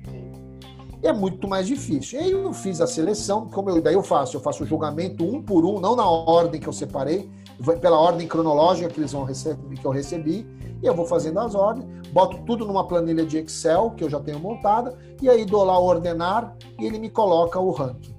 Eu pego esse ranking que as notas me deram, as notas, tá? Porque eu avaliei um individualmente do outro, eu não faço um comparativo. Ah, esse eu vou dar 127, ah, esse aqui eu vou dar 128 porque ele é melhor que o anterior. Vocês entenderam? Aham. Não é A isso. tua busca, a tua busca é, é mais ou menos assim, ó. Tu bota o aquário na tua frente e tu vai tirando um pontinho por um errinho, um errinho que tu acha, uma coisinha assim. É, não, eu, eu, eu tenho aí, é só- é uma outra técnica que eu uso, mas na verdade o que eu faço? Eu avalio o aquário individualmente e vou dando os pontos. Eu não sei o quanto eu dei no outro. E aí o Excel, ele me, ele me é, or- ordena todas as posi os posicionamentos. Aí eu sei quem ganhou e quem está em último.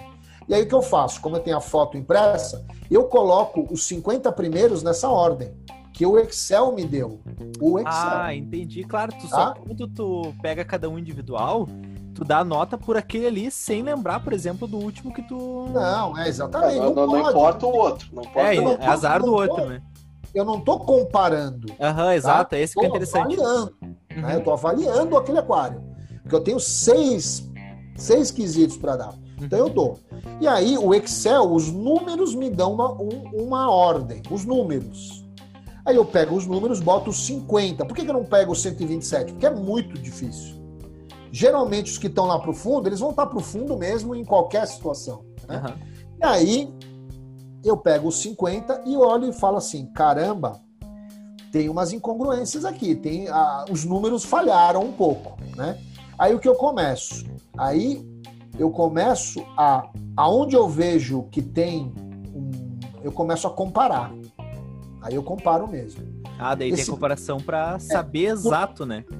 É, porque eu preciso, eu preciso desempatar, eu preciso recolocar. Aí tem aquário que é muito bom, que tá 10 posições abaixo. Por quê? Porque na hora de avaliar eu não considerei, por exemplo, o trabalho que ele teve na escolha de plantas. Ele teve muito mais. Naquele aquário, aquele aquário que só tem um musguinho, que só tem plantinha lenta, eu conheço esses caras tudo. Eles têm um monte, um monte, tem aquários lotados de moitas, né? de bolbits, de Na, moitas. na Ásia eles te vendem tudo pronto, né? Vem, a- vem- vem feito já. tá? Agora, isso tem um valor, tudo bem, não, tô- não vou dizer que é, é errado.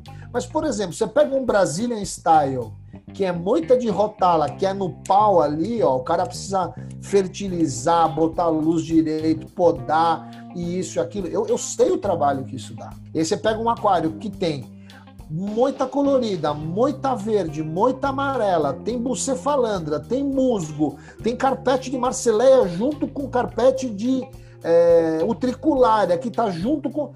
Cara, você começa a ver e fala assim, cara, esse cara, Esse manja. esse, Esse, esse sabe dos parâmetros, né?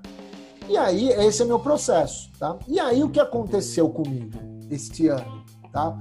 Qual é- foi a minha, a minha, o meu problema moral, meninos? Eu olhei, peguei os três melhores aquários e falei assim: qual é o melhor agora? Todos estavam com a mesma quantidade de pontos, quase, né?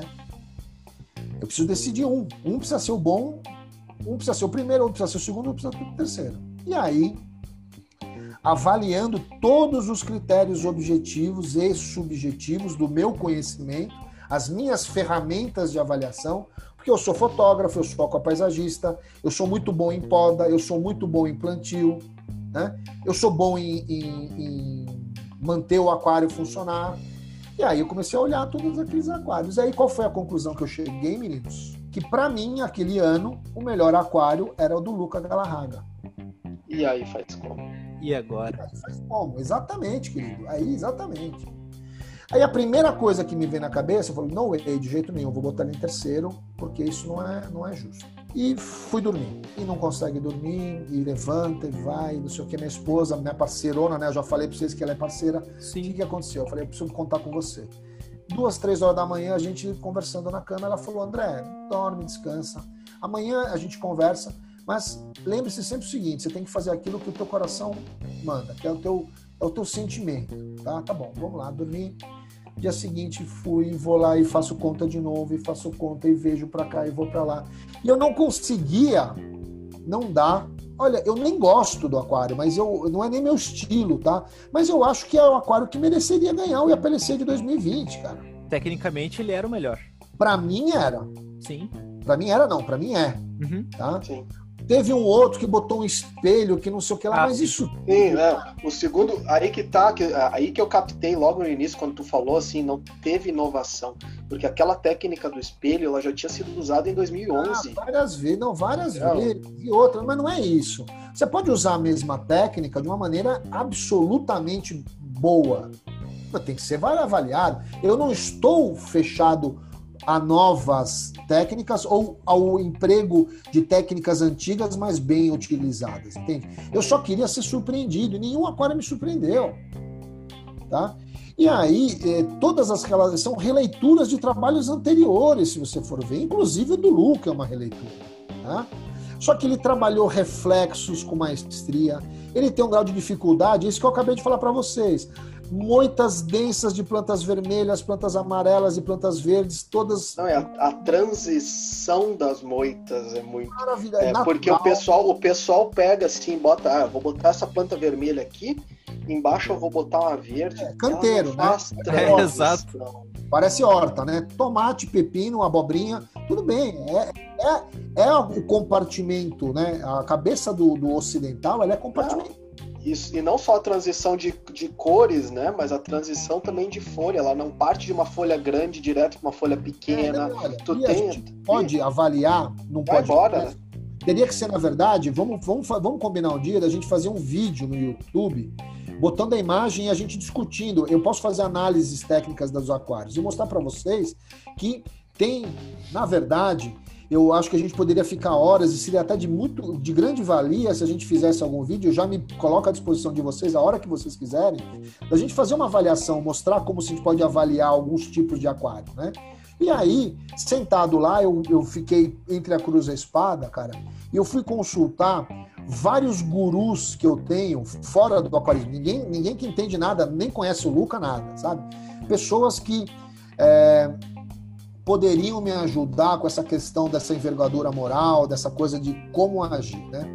E eu optei pelo seguinte: da mesma forma que eu tenho que ser honesto comigo, eu nunca me perdoaria, nunca me perdoaria, se eu, por uma questão moral só para atender é, é, é, a fofoca da sociedade, eu não desse o melhor aquário para o Luca, achando que ele merecesse, tá? E ele perdesse a grande oportunidade da vida dele de ser um, um grand prize ou de ser um bom colocado, tá?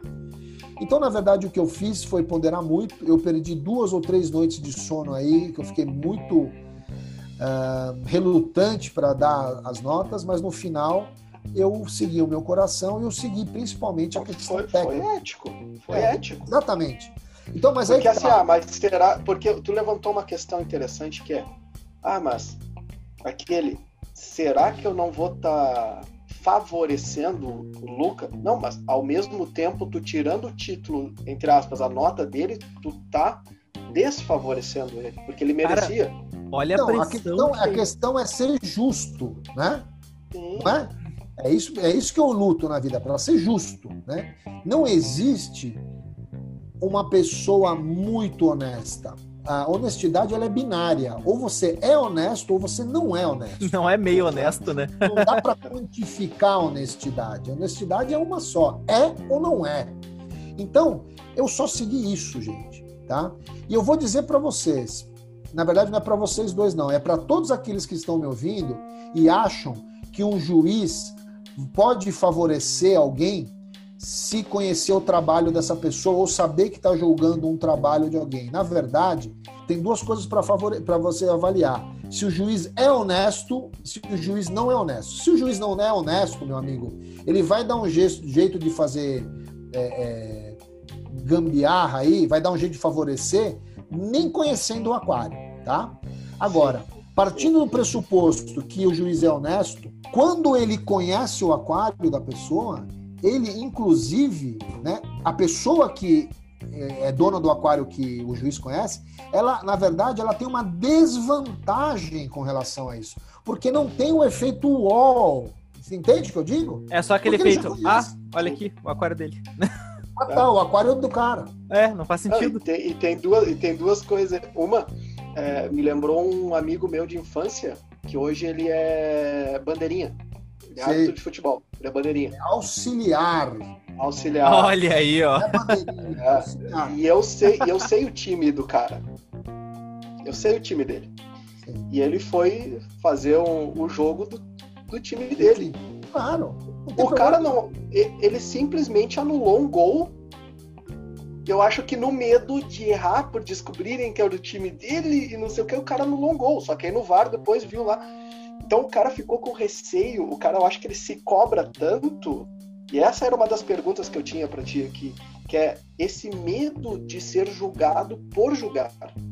Então, mas aí que ó, eu ia terminar o meu, o meu raciocínio falando exatamente o que me fez é, seguir ah, o meu profissionalismo e o que me fez votar no Luca como o melhor aquário de 2020. Foi justamente esse. A questão é se eu estava preocupado, se eu perdi três noites de sono para querer provar que eu sou honesto ou para querer provar que o Luca merecia ganhar o, o primeiro lugar. Então, como eu não tenho mais nenhum interesse em provar minha honestidade, cara, eu fui provar aquilo que a minha técnica, e era para aquilo que eu estava lá, que era para julgar quem era o melhor aquário. E eu julguei o melhor aquário. O dia que o booklet chegar aqui no Brasil, eu gostaria que vocês lessem as críticas que eu fiz ao aquário do Luca. São críticas de uma pessoa apaixonada pelaquilo que faz, tá? Porque eu acho que é, trabalhos dessa magnitude do primeiro ao décimo, ao vigésimo, são, são, são, são poesia, entendeu? São coisas muito belas. E, e que a gente tem é, o privilégio de ter o deleite de ver primeiro e de poder criticar, poder falar alguma coisa. Então eu fiz questão de escrever palavras belíssimas, aí sim os haters vão poder é, ter raiva de mim. Eu estava falando sim para aquele cara que eu realmente conheço a história, tá? E sei o quanto se dedica, quanto é sério, tá? E ele não ganhou o primeiro lugar, graças a Deus, tá? Não fui decisivo, não fui, não fui, como é que eu digo? Poderia, imagina se mais dois, três dessem. Foi o desempate, né? né? Eu, não, eu não fui Foi assim. Minerva. Uhum. Exatamente. Então eu, eu, acho que foi muito, foi muito bom, eu estou muito tranquilo. Já, já enxergo, por exemplo, como quando a gente passa por essas dificuldades, a gente fica mais calejado, né? Então já fica mais duro, a casca cresce um pouco mais. Então para 2021. Pode vir. Muito, pode vir, quem quiser, tá? Não, o que eu tem faço. Uma outra dificuldade que o pessoal não entende também, como juiz, tu recebe uma foto. Não importa se o, o aquário do Luca, que está ali perto de ti, ele botou uma rotala butterfly lá no canto. Se não apareceu essa rotala butterfly na foto, tu não tá avaliando essa rotala Eu só butterfly. posso avaliar a foto. Tá, exatamente. Exato. Por isso que aí a gente talvez possa entrar num próximo assunto, que é a questão que por que as pessoas trapaceiam? Por que as pessoas né? usam Photoshop? Porque elas não estão com imbuídas do espírito que nós todos aqui, a maioria dos ouvintes tem, que é se conectar com a natureza e aproveitar dessa energia que existe na relação entre o aquarista e o seu aquário, né? Entre o criador e a sua obra, entre o criador e o seu biossistema, né? Então elas estão interessadas em quê? Em ganhar. Aí você vê o que aconteceu esse ano, a hora que eu vi, uh, realmente eu fui alertado como juiz e me mandaram ver a foto que ficou acho que em sexto lugar esse ano, né? Que era um trabalho que eu classifiquei ele não muito bem, porque é uma releitura do trabalho do ano passado uhum. do Javier Lecunha, que é um, é um, mexicano que eu tive o prazer de conhecer pessoalmente no México, talentosíssimo, criador de cachorro, inclusive. O Javier Lecunha fez um, um aquário ano passado chama Vortex, que era exatamente isso. Ah, eu e, vi isso aí. É, o que, ah, que o, o, o, espanhol fez? Ele fez mais ou menos a mesma coisa, só que ele botou o nome japonês lá, que é se referindo ao The, The Great Wave of Kanagawa, né? que é uma obra, uma obra é, de pintura japonesa muito famosa, que eu, por exemplo, adoro, mas que eu nem consegui identificar aquilo, eu só identifiquei depois que eu vi o nome e tudo mais, tá? Então, o cara, o que ele fez? Ele clonou vocês viram a, a foto? Sim, eu vi. Foi, foi bem, bem então, falado sobre isso no Instagram. Muitos, muitos, muitas, muitos pontos lá fui eu que achei e mostrei.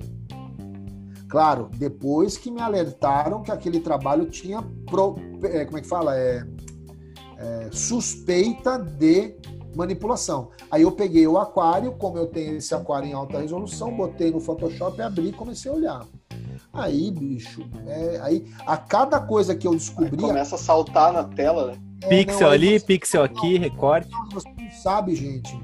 Você, olha, juro mesmo, a sensação é muito ruim.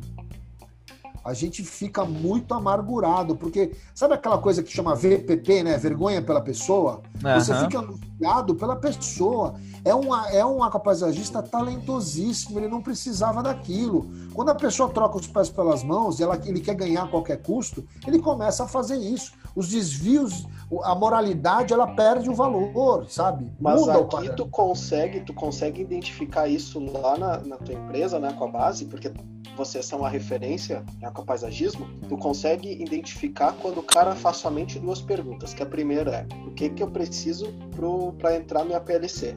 Aí tu responde pro cara. A segunda pergunta do cara é somente essa: qual que é a premiação? Normal, né? Olha, o... eu já ganhei plate. Ganhar plate é ficar entre os 127, tá? Entre os, perdão, entre os 27.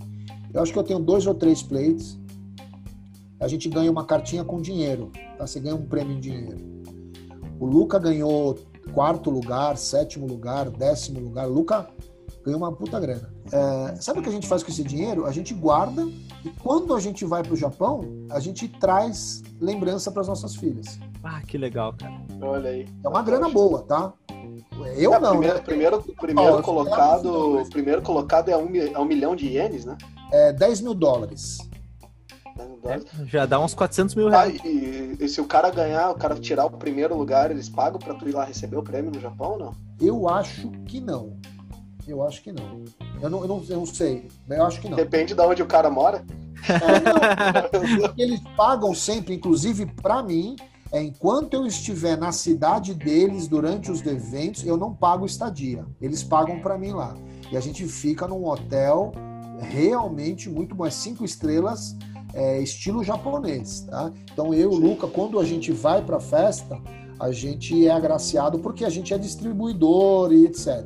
Mas eu acho que eles não, não bancam para ninguém, não. Tá? Ah, Agora, veja, o cara que ganhou o concurso, e ele mora, geralmente ele mora ali perto do Japão, né? É um asiático. É, naquela, naquela região, né? Um europeu, na, na, na pior das hipóteses, 10 mil dólares paga e ainda sobra muito dinheiro para ele ir para lá, entendeu? Então ele pode pagar no cartão e depois ele pega o dinheiro e quita lá quando voltar claro. para casa. Ainda ganha né? 5% se antecipar a fatura. Exatamente. Mas olha, eu vou, eu vou dizer, eu, eu não posso conceber que um criador de orquídeas ou um bonsaísta, quando tá lá trabalhando a flor, quando tá que nem eu tenho as minhas orquídeas japonesas aqui, que ficam em casa, não ficam nem na base. Xodó desgraçado meu com essas plantinhas. Eu duvido que o bonsaísta, quando está trabalhando a árvore, o, o, o, o orquidófilo está lá cuidando, está polinizando, tá, ele está pensando no prêmio em dinheiro que ele pode ganhar se, o, se a planta dele ganhar algum concurso. Eu duvido. Não, mas isso é por amor, não é? Né? Porque, na verdade, é aquilo que eu falo para você, o que importa, o resultado. Veja, veja se vocês conseguem entender meu raciocínio. O, o resultado de qualquer coisa, ele é somente o resultado. Quando você tem o resultado, já acabou todo o processo, não tem mais nada.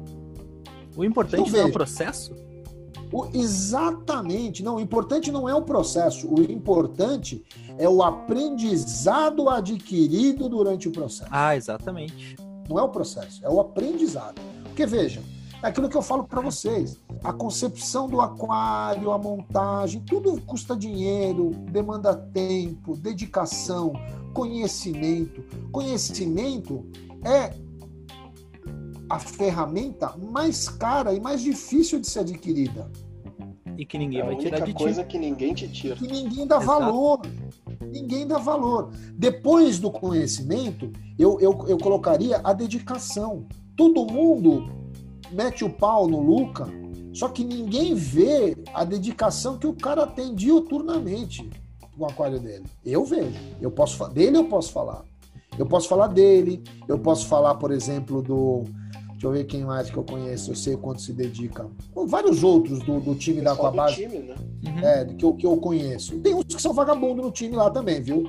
Tem muito vagabundo ah, lá. Sempre assim. tem, sempre tem. Sempre tem. Mas, Mas aquela se coisa. vaga para vagabundo, a gente tá nessa. Ah, tá cheio. até, até eu no candidato lá. Vamos, vamos, vamos falar, o, vamos montar um time, Aquabase Vagabundo Team. Aí a gente monta. Vamos fazer, vamos fazer Posso ser titular? Já, Já que tu não tá mais, já que tu não tá mais com essa do, do time da Aquabase, vamos fazer o nosso? Vambora, Ah, vamos, Aquabis Layout Team, viu? não, vamos fazer o nosso pensou? time para ganhar dos outros, né? Já começa Ah, começa não. Já, Ah, não, não. vamos- vamos- Eu já ouvi não, várias o, o André vai ser o capitão, nós vamos ganhar do Luca. Eu já ouvi várias. Não, é porque eu sou juiz, né, porra? Eu posso mexer à vontade no resultado. Bah, Mas, coisa claro, boa. porque-? É que eu falo Que horror, vocês. cara. O resultado, ele é só o resultado. Quando você chegou no resultado, pegou lá, Will, saiu o resultado. Que lugar tu ficou? Primeiro. Rodrigo, que lugar você ficou? Último. Beleza. Eu já ganhei concurso fita azul no AGA e eu tinha vergonha do meu trabalho. Eu não gostava, ele não era merecedor daquilo. Tu não julgava ele sendo campeão. Não, não. Agora, eu já fiz aquários que ficaram em terceiro ou em segundo, que eu tinha uma satisfação muito grande. E eu poderia ter ficado até sem fita, mas eu estava feliz porque o meu trabalho tinha sido bom. Eu Sim. tinha sido. Eu aproveitei, eu cresci, eu desenvolvi, eu aprendi, eu me lasquei, eu me dediquei, eu me dei mal, mas eu consegui chegar num resultado bacana. Então, o que importa é exatamente isso. Agora, acabou o resultado. O Will campeão, Rodrigão na lanterninha. Nós vamos comer uma pizza para comemorar a posição de vocês dois. E aí, no dia seguinte, começa a temporada 2021. O Will, você sai sendo campeão na mesma posição e igualdade que o Rodrigo, que foi o último, porque começa tudo de novo, jovem. E eu Exatamente. acho que aí você, tem uma desvantagem ainda. Peraí, peraí, peraí. Deixa o vovô falar aqui.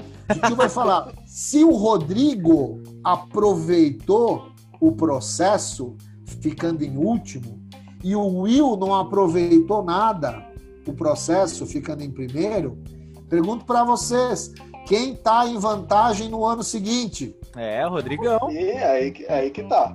Então, aí vocês entendem. Então, quem, quem quer pleitear bobagem na vida, vai receber bobagem. Quem entende os desígnios da vida, né? Quando morre alguém, você vai no enterro, não adianta ficar chorando no caixão, bicho. Não adianta ficar falando que ah, eu te amei, eu não falei com você hoje.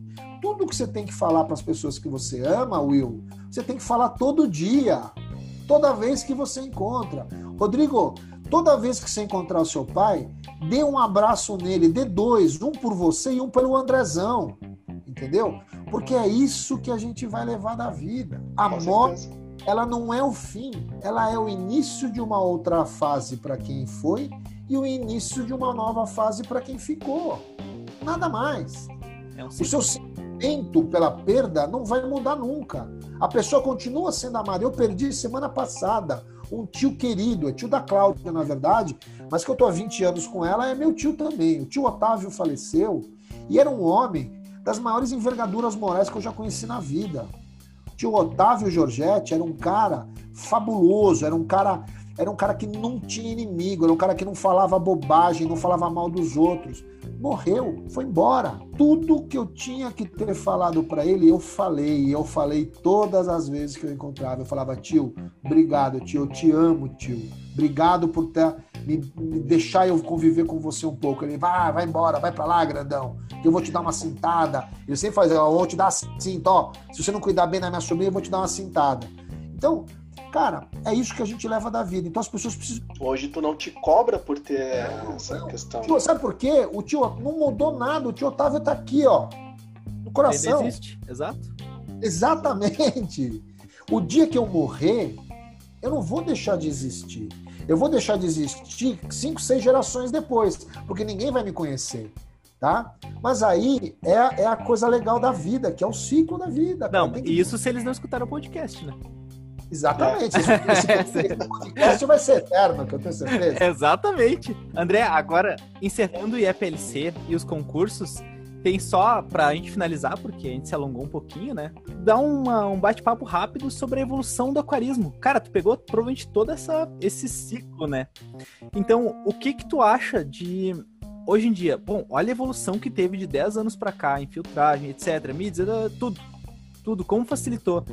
É, vamos lá, vamos começar pela parte técnica, né? Se a gente Aham. compartilhar, fica mais fácil. A parte técnica, a parte de equipamentos e produtos, isso, isso evoluiu de uma maneira que não dá para a gente mensurar, né? Exato. Eu comecei, eu comecei na década de 90, no final da década de 90, com os aquários plantados, com 40 quilos de humus de minhoca. Tá? E, hoje, hoje eu abro um saco de substrato, jogo lá e eu tenho certeza que aquilo ali vai resolver meu problema. né? Exato. Ah, mas tu não fez, tu não fazia que nem o. Teve um amigo do Márcio lá no podcast que ele fez com a gente, que ele botou humus de minhoca e botou a minhoca também pra dar uma. Pra acelerar a biologia. Eu, eu tratava, né? Eu, eu, eu fervia, eu fervia o humus de minhoca. Minha mãe emprestava uma. Mãe, mãe é fogo, né? Mãe vai pro céu direto, sem escala, na primeira classe. né? Minha mãe me emprestava uma panela de feijoada que ela tinha gigante. Ia eu e o Luca lá no quintal da minha mãe, que ela tinha um fogão. Casa de japonês é meio pasteleiro, né? Tem sempre aqueles fogãozão, né? E a gente ficava Externo. Cozinhando o humus de minhoca lá por horas, tá? Então, pra gente matar, tentar, entre aspas, né, matar todos os, os- os agentes patógenos e vivos que porventura possam ter.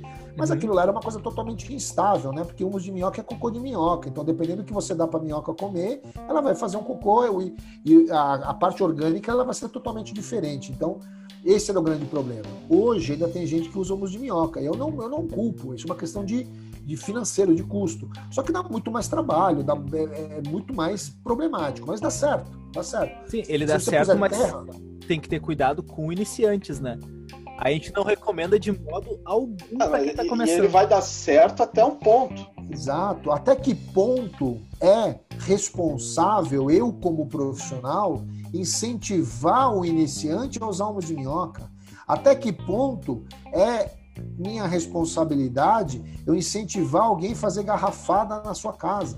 Até que ponto eu estou sendo responsável de mandar o cara manipular glutaraldeído para ele ter carbono orgânico lá para substituir o CO2? Isso é uma grande mentira. né? É uma coisa que acontece bastante com a gente, isso, porque Mas isso vai acontecer sempre, Não, Will. normal. Não vai conseguir mudar a natureza humana. Então, Exato. toma cuidado que essas pessoas que são os pregadores do apocalipse, né? Esses caras que ficam, ah, esta planta não precisa de CO2. Então, Aham. As plantas low tech. low tech. É. né? A planta que não precisa de CO2, eu queria saber de que planeta ela é, ele é, né? Porque o planeta Terra não deve ser, né? Exatamente. Esses caras que ficam pregando essas coisas, batendo na mesma tecla, que gluta- glutaraldeído substitui gás carbônico, que você consegue ter plantas maravilhosas com lâmpada à luz do dia, com não sei o que, não sei o que. Cara, esses caras, tomem cuidado, Rodrigo, Will e todos os que estão me ouvindo. Eles querem ter razão. Uhum. O ser humano moderno, ele se preocupa em ter razão. Tá? Eu, né, vocês, vocês não estão me vendo, graças a Deus, por isso que vocês estão me ouvindo aí bastante tempo. É, minha, minha, minha barba branca aqui, meus cabelos brancos me dizem o seguinte: eu prefiro muito mais hoje estar tranquilo do que ter razão. A minha razão eu já tenho. Né? Então, quando você não tem a sua própria razão, você quer ter razão com os outros. Tá? Então, não entrem nesses embates, não queiram ter razão da mesma forma. Façam o trabalho de vocês, que é brilhante. O trabalho de vocês já foi indicado para mim antes de eu conhecer vocês por meia dúzia de pessoas completamente diferentes. Tá? Tudo pago, tudo pago. A gente é, pagou não. todo mundo. Gente pagou todo mundo. certeza de que vocês, quando desligarem aí, terminarem as edições, vocês fizeram o melhor que vocês puderam fazer, com as ferramentas que vocês tinham, tá? E não tenham comprometimento com os outros, com a sua verdade, com a sua razão, né? Mas aí tem duas coisas, André. Tem duas coisas nesses caras aí, que, que é o que o Will tá batendo, que, que tu tá falando também. Duas coisas principais. Primeiro, pra gente que tem empresa. Esses caras que fazem vídeo, pregam no, no YouTube, pregam no. Grupos No de WhatsApp. WhatsApp, que é um perigo. É, ele não vai lá arrumar o teu aquário quando dá errado, né? Não, ele não sabe. É que pra ele deu certo. E o outro, e o outro ponto é o que esse cara que faz toda essa, essa gambiarra caseira é justamente o mesmo cara que depois prega que a importadora não está trazendo produto de qualidade. É, o mesmo cara que prega que quer o que quer o, o, o torneio lá com premiação em dinheiro e que faz carta aberta. É o mesmo cara. É sempre Então, a mesma mas- coisa. Eu acho que é que tá. Vamos, eu acho que a gente tem o nosso mercado ele é muito promissor, ele é muito bom, depende muito da gente, tá? Então o que eu vejo assim, a evolução do aquarismo, né? Voltando ao, ao tema, ela, na questão técnica, a gente nunca teve tanto produto e equipamento que, facil... que fossem facilitadores. Né? Então, aquilo que eu falo, eu não acho que você precisa ter 20 mil reais para montar um aquário bom. O que você precisa ter é conhecimento para entender o que você precisa para montar um aquário bom. Porque cada um de nós está num estágio evolutivo no aquarismo e cada um de nós espera um, um resultado do aquário. Né? Eu hoje, com meus 20 anos de aquapaisagismo, o que eu espero de um aquário é o quê? Que eu e ele sejamos felizes, nada mais. Então, os aquários que eu cuido lá da Aquabase, todo mundo fala, pô, o aquário do Luca é bonito, pô, o aquário do Luca é top. Mas esse aquário aqui que você criou é o que eu queria ter na minha casa, porque esse é um aquário de verdade, é um aquário de um robista. O meu comprometimento, o meu comprometimento lá é com o meu aquário não é em agradar ninguém, não é em fazer um aquário para ganhar ponto, para ganhar dinheiro, para ganhar prêmio, para ganhar não sei o quê. Né? Eu tenho pena dessas pessoas que se dizem profissionais. Né? Profissional é aquele que vive, que se sustenta de uma coisa. Né? Agora, se para muitos profissional é o quê? É ganhar um saco de substrato, é ganhar uma luminária, é ganhar um, um é, pacote então... de ração. Isso é ser profissional, é. né? E aí vem aquela propaganda que a gente vê no Facebook, que a gente vê nas redes sociais, que eu falo que é a propaganda Polishop. Você sabe a Polishop o que é? Os caras pegam um atleta que faz crossfit 24 horas por dia, tem um corpo perfeito, bota ele fazendo pro, propagandinha do Ab Shaper lá, que é uma molinha, é duas molinhas que o cara fica andando, marchando no mesmo lugar. Adquira esse corpo maravilhoso com essa mola. Daí aparece o cara lá. Eu uso e recomendo. Cara, tá na cara que aquilo não é verdade. Então, o cara faz o quê? Ele usa o substrato de uma marca, a luminária da outra, isso aqui não sei da outra. Se vier um cara e der uma nova luminária, ele deixa de usar a anterior e usa a outra. E é sempre a que ele tá usando, é a que ele usa e recomenda. Então, é a melhor do mundo. Todos os produtos são é o melhor do mundo. Né? Profissional, né? Isso é ser o quê? Isso é ser é, gari profissional, né? É o gari que vai, vai engariando coisas e, e e é profissional naquilo que ele faz. Ele quer agradar o cara que está dando mais para ele. Então, esse é o conceito que pegou a Aquabase desde o princípio. Eu só vendo naquela empresa produtos que eu uso, testo e gosto. Então tem cara lá, até de marcas brasileiras, ah, você não vai comprar esse meu produto? Falou, meu amigo, não vou porque eu não gosto desse teu produto. Ah, mas você vai usar, você só quer comprar esse? Eu só gosto desse. Se o meu cliente vier chegar lá e quiser uma luminária, quiser um produto que você tem que eu não vendo, eu peço para você e vendo para ele. Agora, eu não disponibilizo lá para ele, porque eu não acredito. Até porque quanto mais referência tu é, mais pesada é a tua opinião. É tua opinião. Não é? Então, por isso que vocês nunca vão ver o André Longarço falando assim: ah, esse produto é uma merda. Ele pode ser uma merda para mim, pode ser uma merda pro Luca, mas ele pode ser a salvação da lavoura pro Will. Ele pode ser o produto perfeito pro Rodrigo. Ele pode ser o produto exato para aquele cara que tá, entendeu? Pro, pro Josh. Pode ser perfeito pro Josh. Cada é panela... pegada. Até aqueles anticloro peixe mágico? É, essas coisas não. Eu acho que, é, tem, tem, por exemplo, lá no, no, programa Aquarismo, as pessoas às vezes me, me procuram né, para eu fazer um episódio do produto deles. Eu falo, jovem, não dá. Não dá para falar do seu produto, né? Porque eu me atenho às coisas boas. O teu produto não tem coisa boa. Pô, você está me ofendendo. Eu falei, não, não estou te ofendendo. Você quer contratar uma coisa minha que eu não posso fazer. Você quer contratar uma propaganda? Você pode contratar. Agora, eu ir na tua loja fazer um programa falando bem do teu produto, eu não consigo fazer isso. É o que a gente fez, é o que a gente faz no podcast. A gente Exatamente. Tem 100 episódios, a gente nunca falou mal de nenhuma marca. A gente só fala das marcas que são boas. Do que funciona. Quando é a, gente começou. Começou no começo.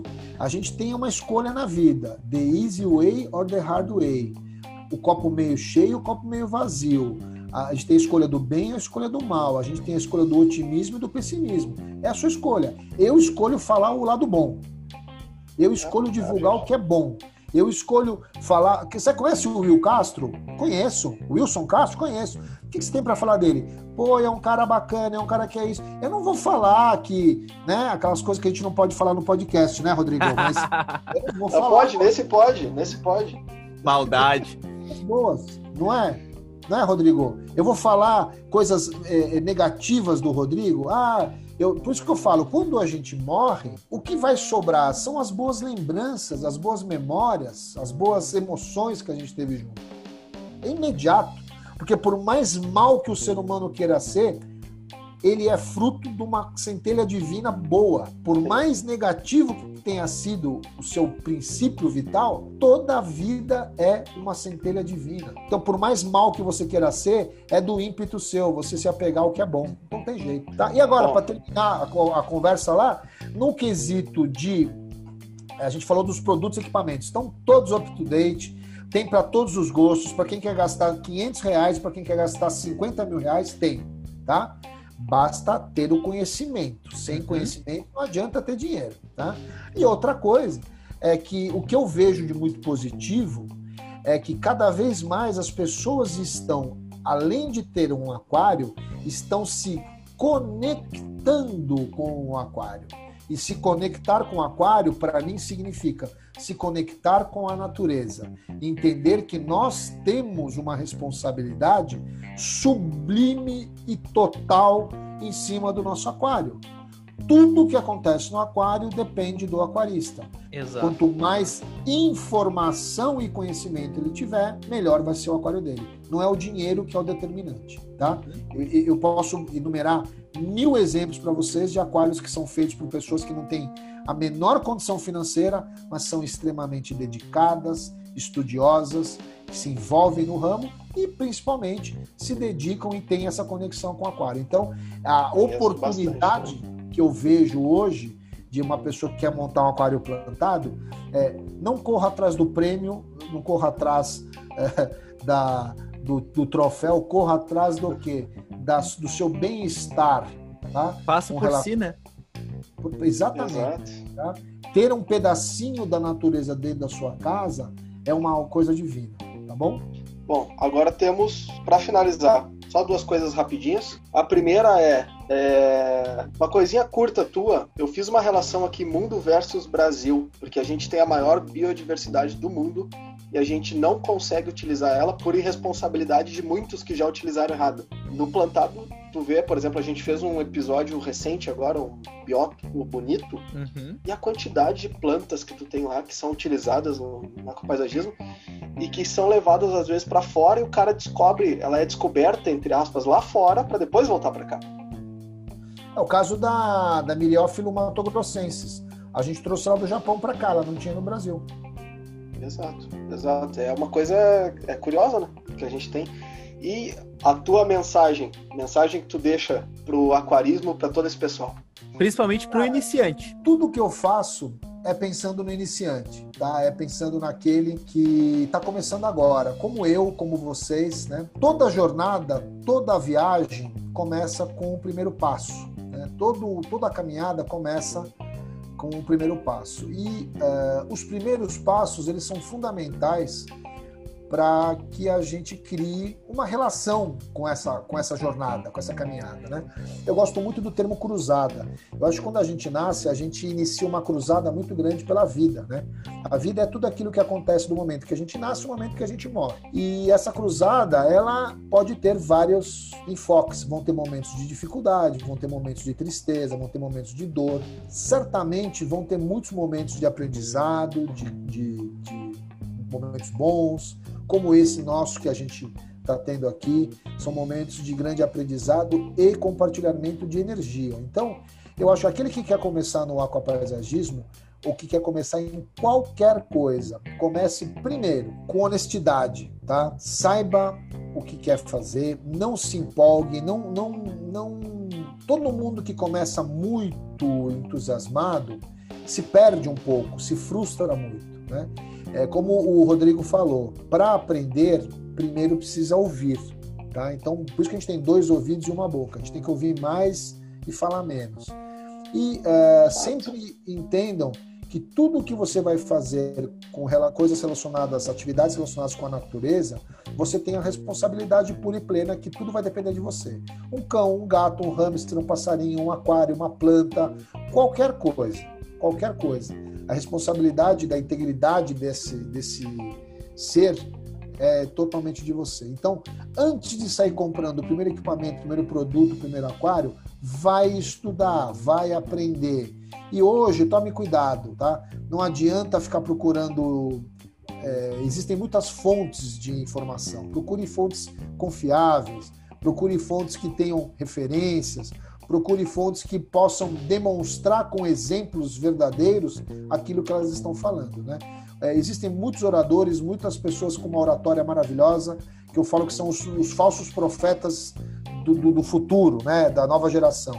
Então tomem cuidado. O que eu recomendo é que vocês aprendam primeiro e comecem a fazer depois, tá? Ninguém compra um carro para aprender a dirigir depois, tá? Não é. Você é primeiro aprende a dirigir e depois você vai comprar o carro que é de, relativo àquilo. E é isso, pessoal. Contem comigo, André Luiz Longarço, porque vocês precisarem. Tudo que é relativo ao aquarismo e ao bem comum para a comunidade aquarística, eu estou sempre aberto. Eu nunca cobrei para participar de nada, eu nunca quis fazer, mas em compensação, eu só participo daquilo que eu acredito tá? Não me convide para fazer uma coisa beneficente em pró dos amiguinhos, dos não, eu vou fazer sempre em pró da comunidade, tá? Eu queria demais agradecer o tempo de todos vocês que estão me ouvindo. Queria agradecer demais a oportunidade e o privilégio que o Wilson Castro e o Rodrigo Nop deram para mim, para que eu pudesse aqui falar um pouco da minha vida, minha vida pessoal não sei se é muito interessante, se vocês vão curtir. É, mais do foi, que tu imagina. É, com certeza, é. Não, foi de coração de verdade. É, eu acho que a gente bateu o recorde no Márcio, hein? Ah, com certeza. Vai, vai Duas vezes. Então vamos não, mandar um e, chupa, Márcio. Chupa, Marcinho. Chupa, Marcinho. Ah, o Marcinho nos deu de presente o livro número um do Aquapaisagismo, né? Olha que legal. Tem que agradecer ao Márcio, né? Márcio, o Márcio é meu ídolo, cara. É um, guerreiro, é um guerreiro que eu faço questão de curtir e propagar. Todo mundo que é do ABC, eu indico o Márcio. E obrigado, meninos. Obrigado a todos. Espero eu que, que agradeço. prazeroso. Estou à disposição para vocês para qualquer outra coisa, qualquer outro evento. Com vocês eu estou sempre assinando embaixo, tá bom? Não, e foi uma, foi uma honra ter aceito nosso convite. Graças a Deus foi de graça, porque a gente não ganha nada do podcast, não teria ter como pagar. É, exato. Gente, Rodrigo, a gente ganha muito, pode ter certeza. e sem, sem palavras, né? Porque não tem, não tem, eu acho como o pessoal fala assim, ah, tem gente que puxa o saco, tem gente, mas eu acho que o, o aquarismo brasileiro, o aquarismo plantado no Brasil não teria o mesmo nível, não seria na mesma qualidade se não houvesse vocês fazendo esse trabalho que vocês já fazem há muitos anos. Eu, eu, então, eu, é, eu concordo, é reconhecer esse trabalho. Concordo e tenho muito orgulho disso e vou continuar enquanto eu achar que é necessário, é, me dedicando e doando assim para todos vocês. Pode ter certeza para todos nós, tá? E realmente muito obrigado e ó, Rodrigo e Will, a gente se vê no próximo workshop, tá bom? Ah, com certeza. Com certeza. Confirmado. e ainda mais porque isso é uma gravação, então toda pessoa que está ouvindo acha que a gente vai participar do próximo. Então a gente vai estar sempre nos próximos. verdade. verdade, verdade. Mas pode mesmo. E, e, essa é uma grande vantagem hoje dessa nova tecnologia. Né? É, exatamente. Quando a gente era presencial, tinha, tinha limitação, não dava para botar todo mundo que a gente queria. E agora, vocês veem que sempre tem um convidado, tem muito convidado que a gente coloca lá tá? Vai ser um prazerzaço ter vocês aí para próximo dia 12, aí no próximo workshop, que é o de poda e manutenção, tá bom? Esse vai ser legal. Com certeza. Então, Valeu, turma. Então, pessoas, qualquer dúvida, crítica, sugestão, elogio ou doação de workshop da Aquabase, por favor, envie e-mail para aquarismobizarro.gmail.com. Estamos agora no YouTube, com o nosso vídeo de estreia, que Chegamos é o Aquarismo YouTube, Bizarro. Né, Chegamos no YouTube. E estamos no site onde estamos transcrevendo os episódios para o pessoal que é deficiente auditivo ou surdo, que foi alfabetizado, para todo mundo ter inclusão e informação, claro. E no Instagram, que é o Aquarismo Bizarro. Segue lá aquele betinha de E eu fui.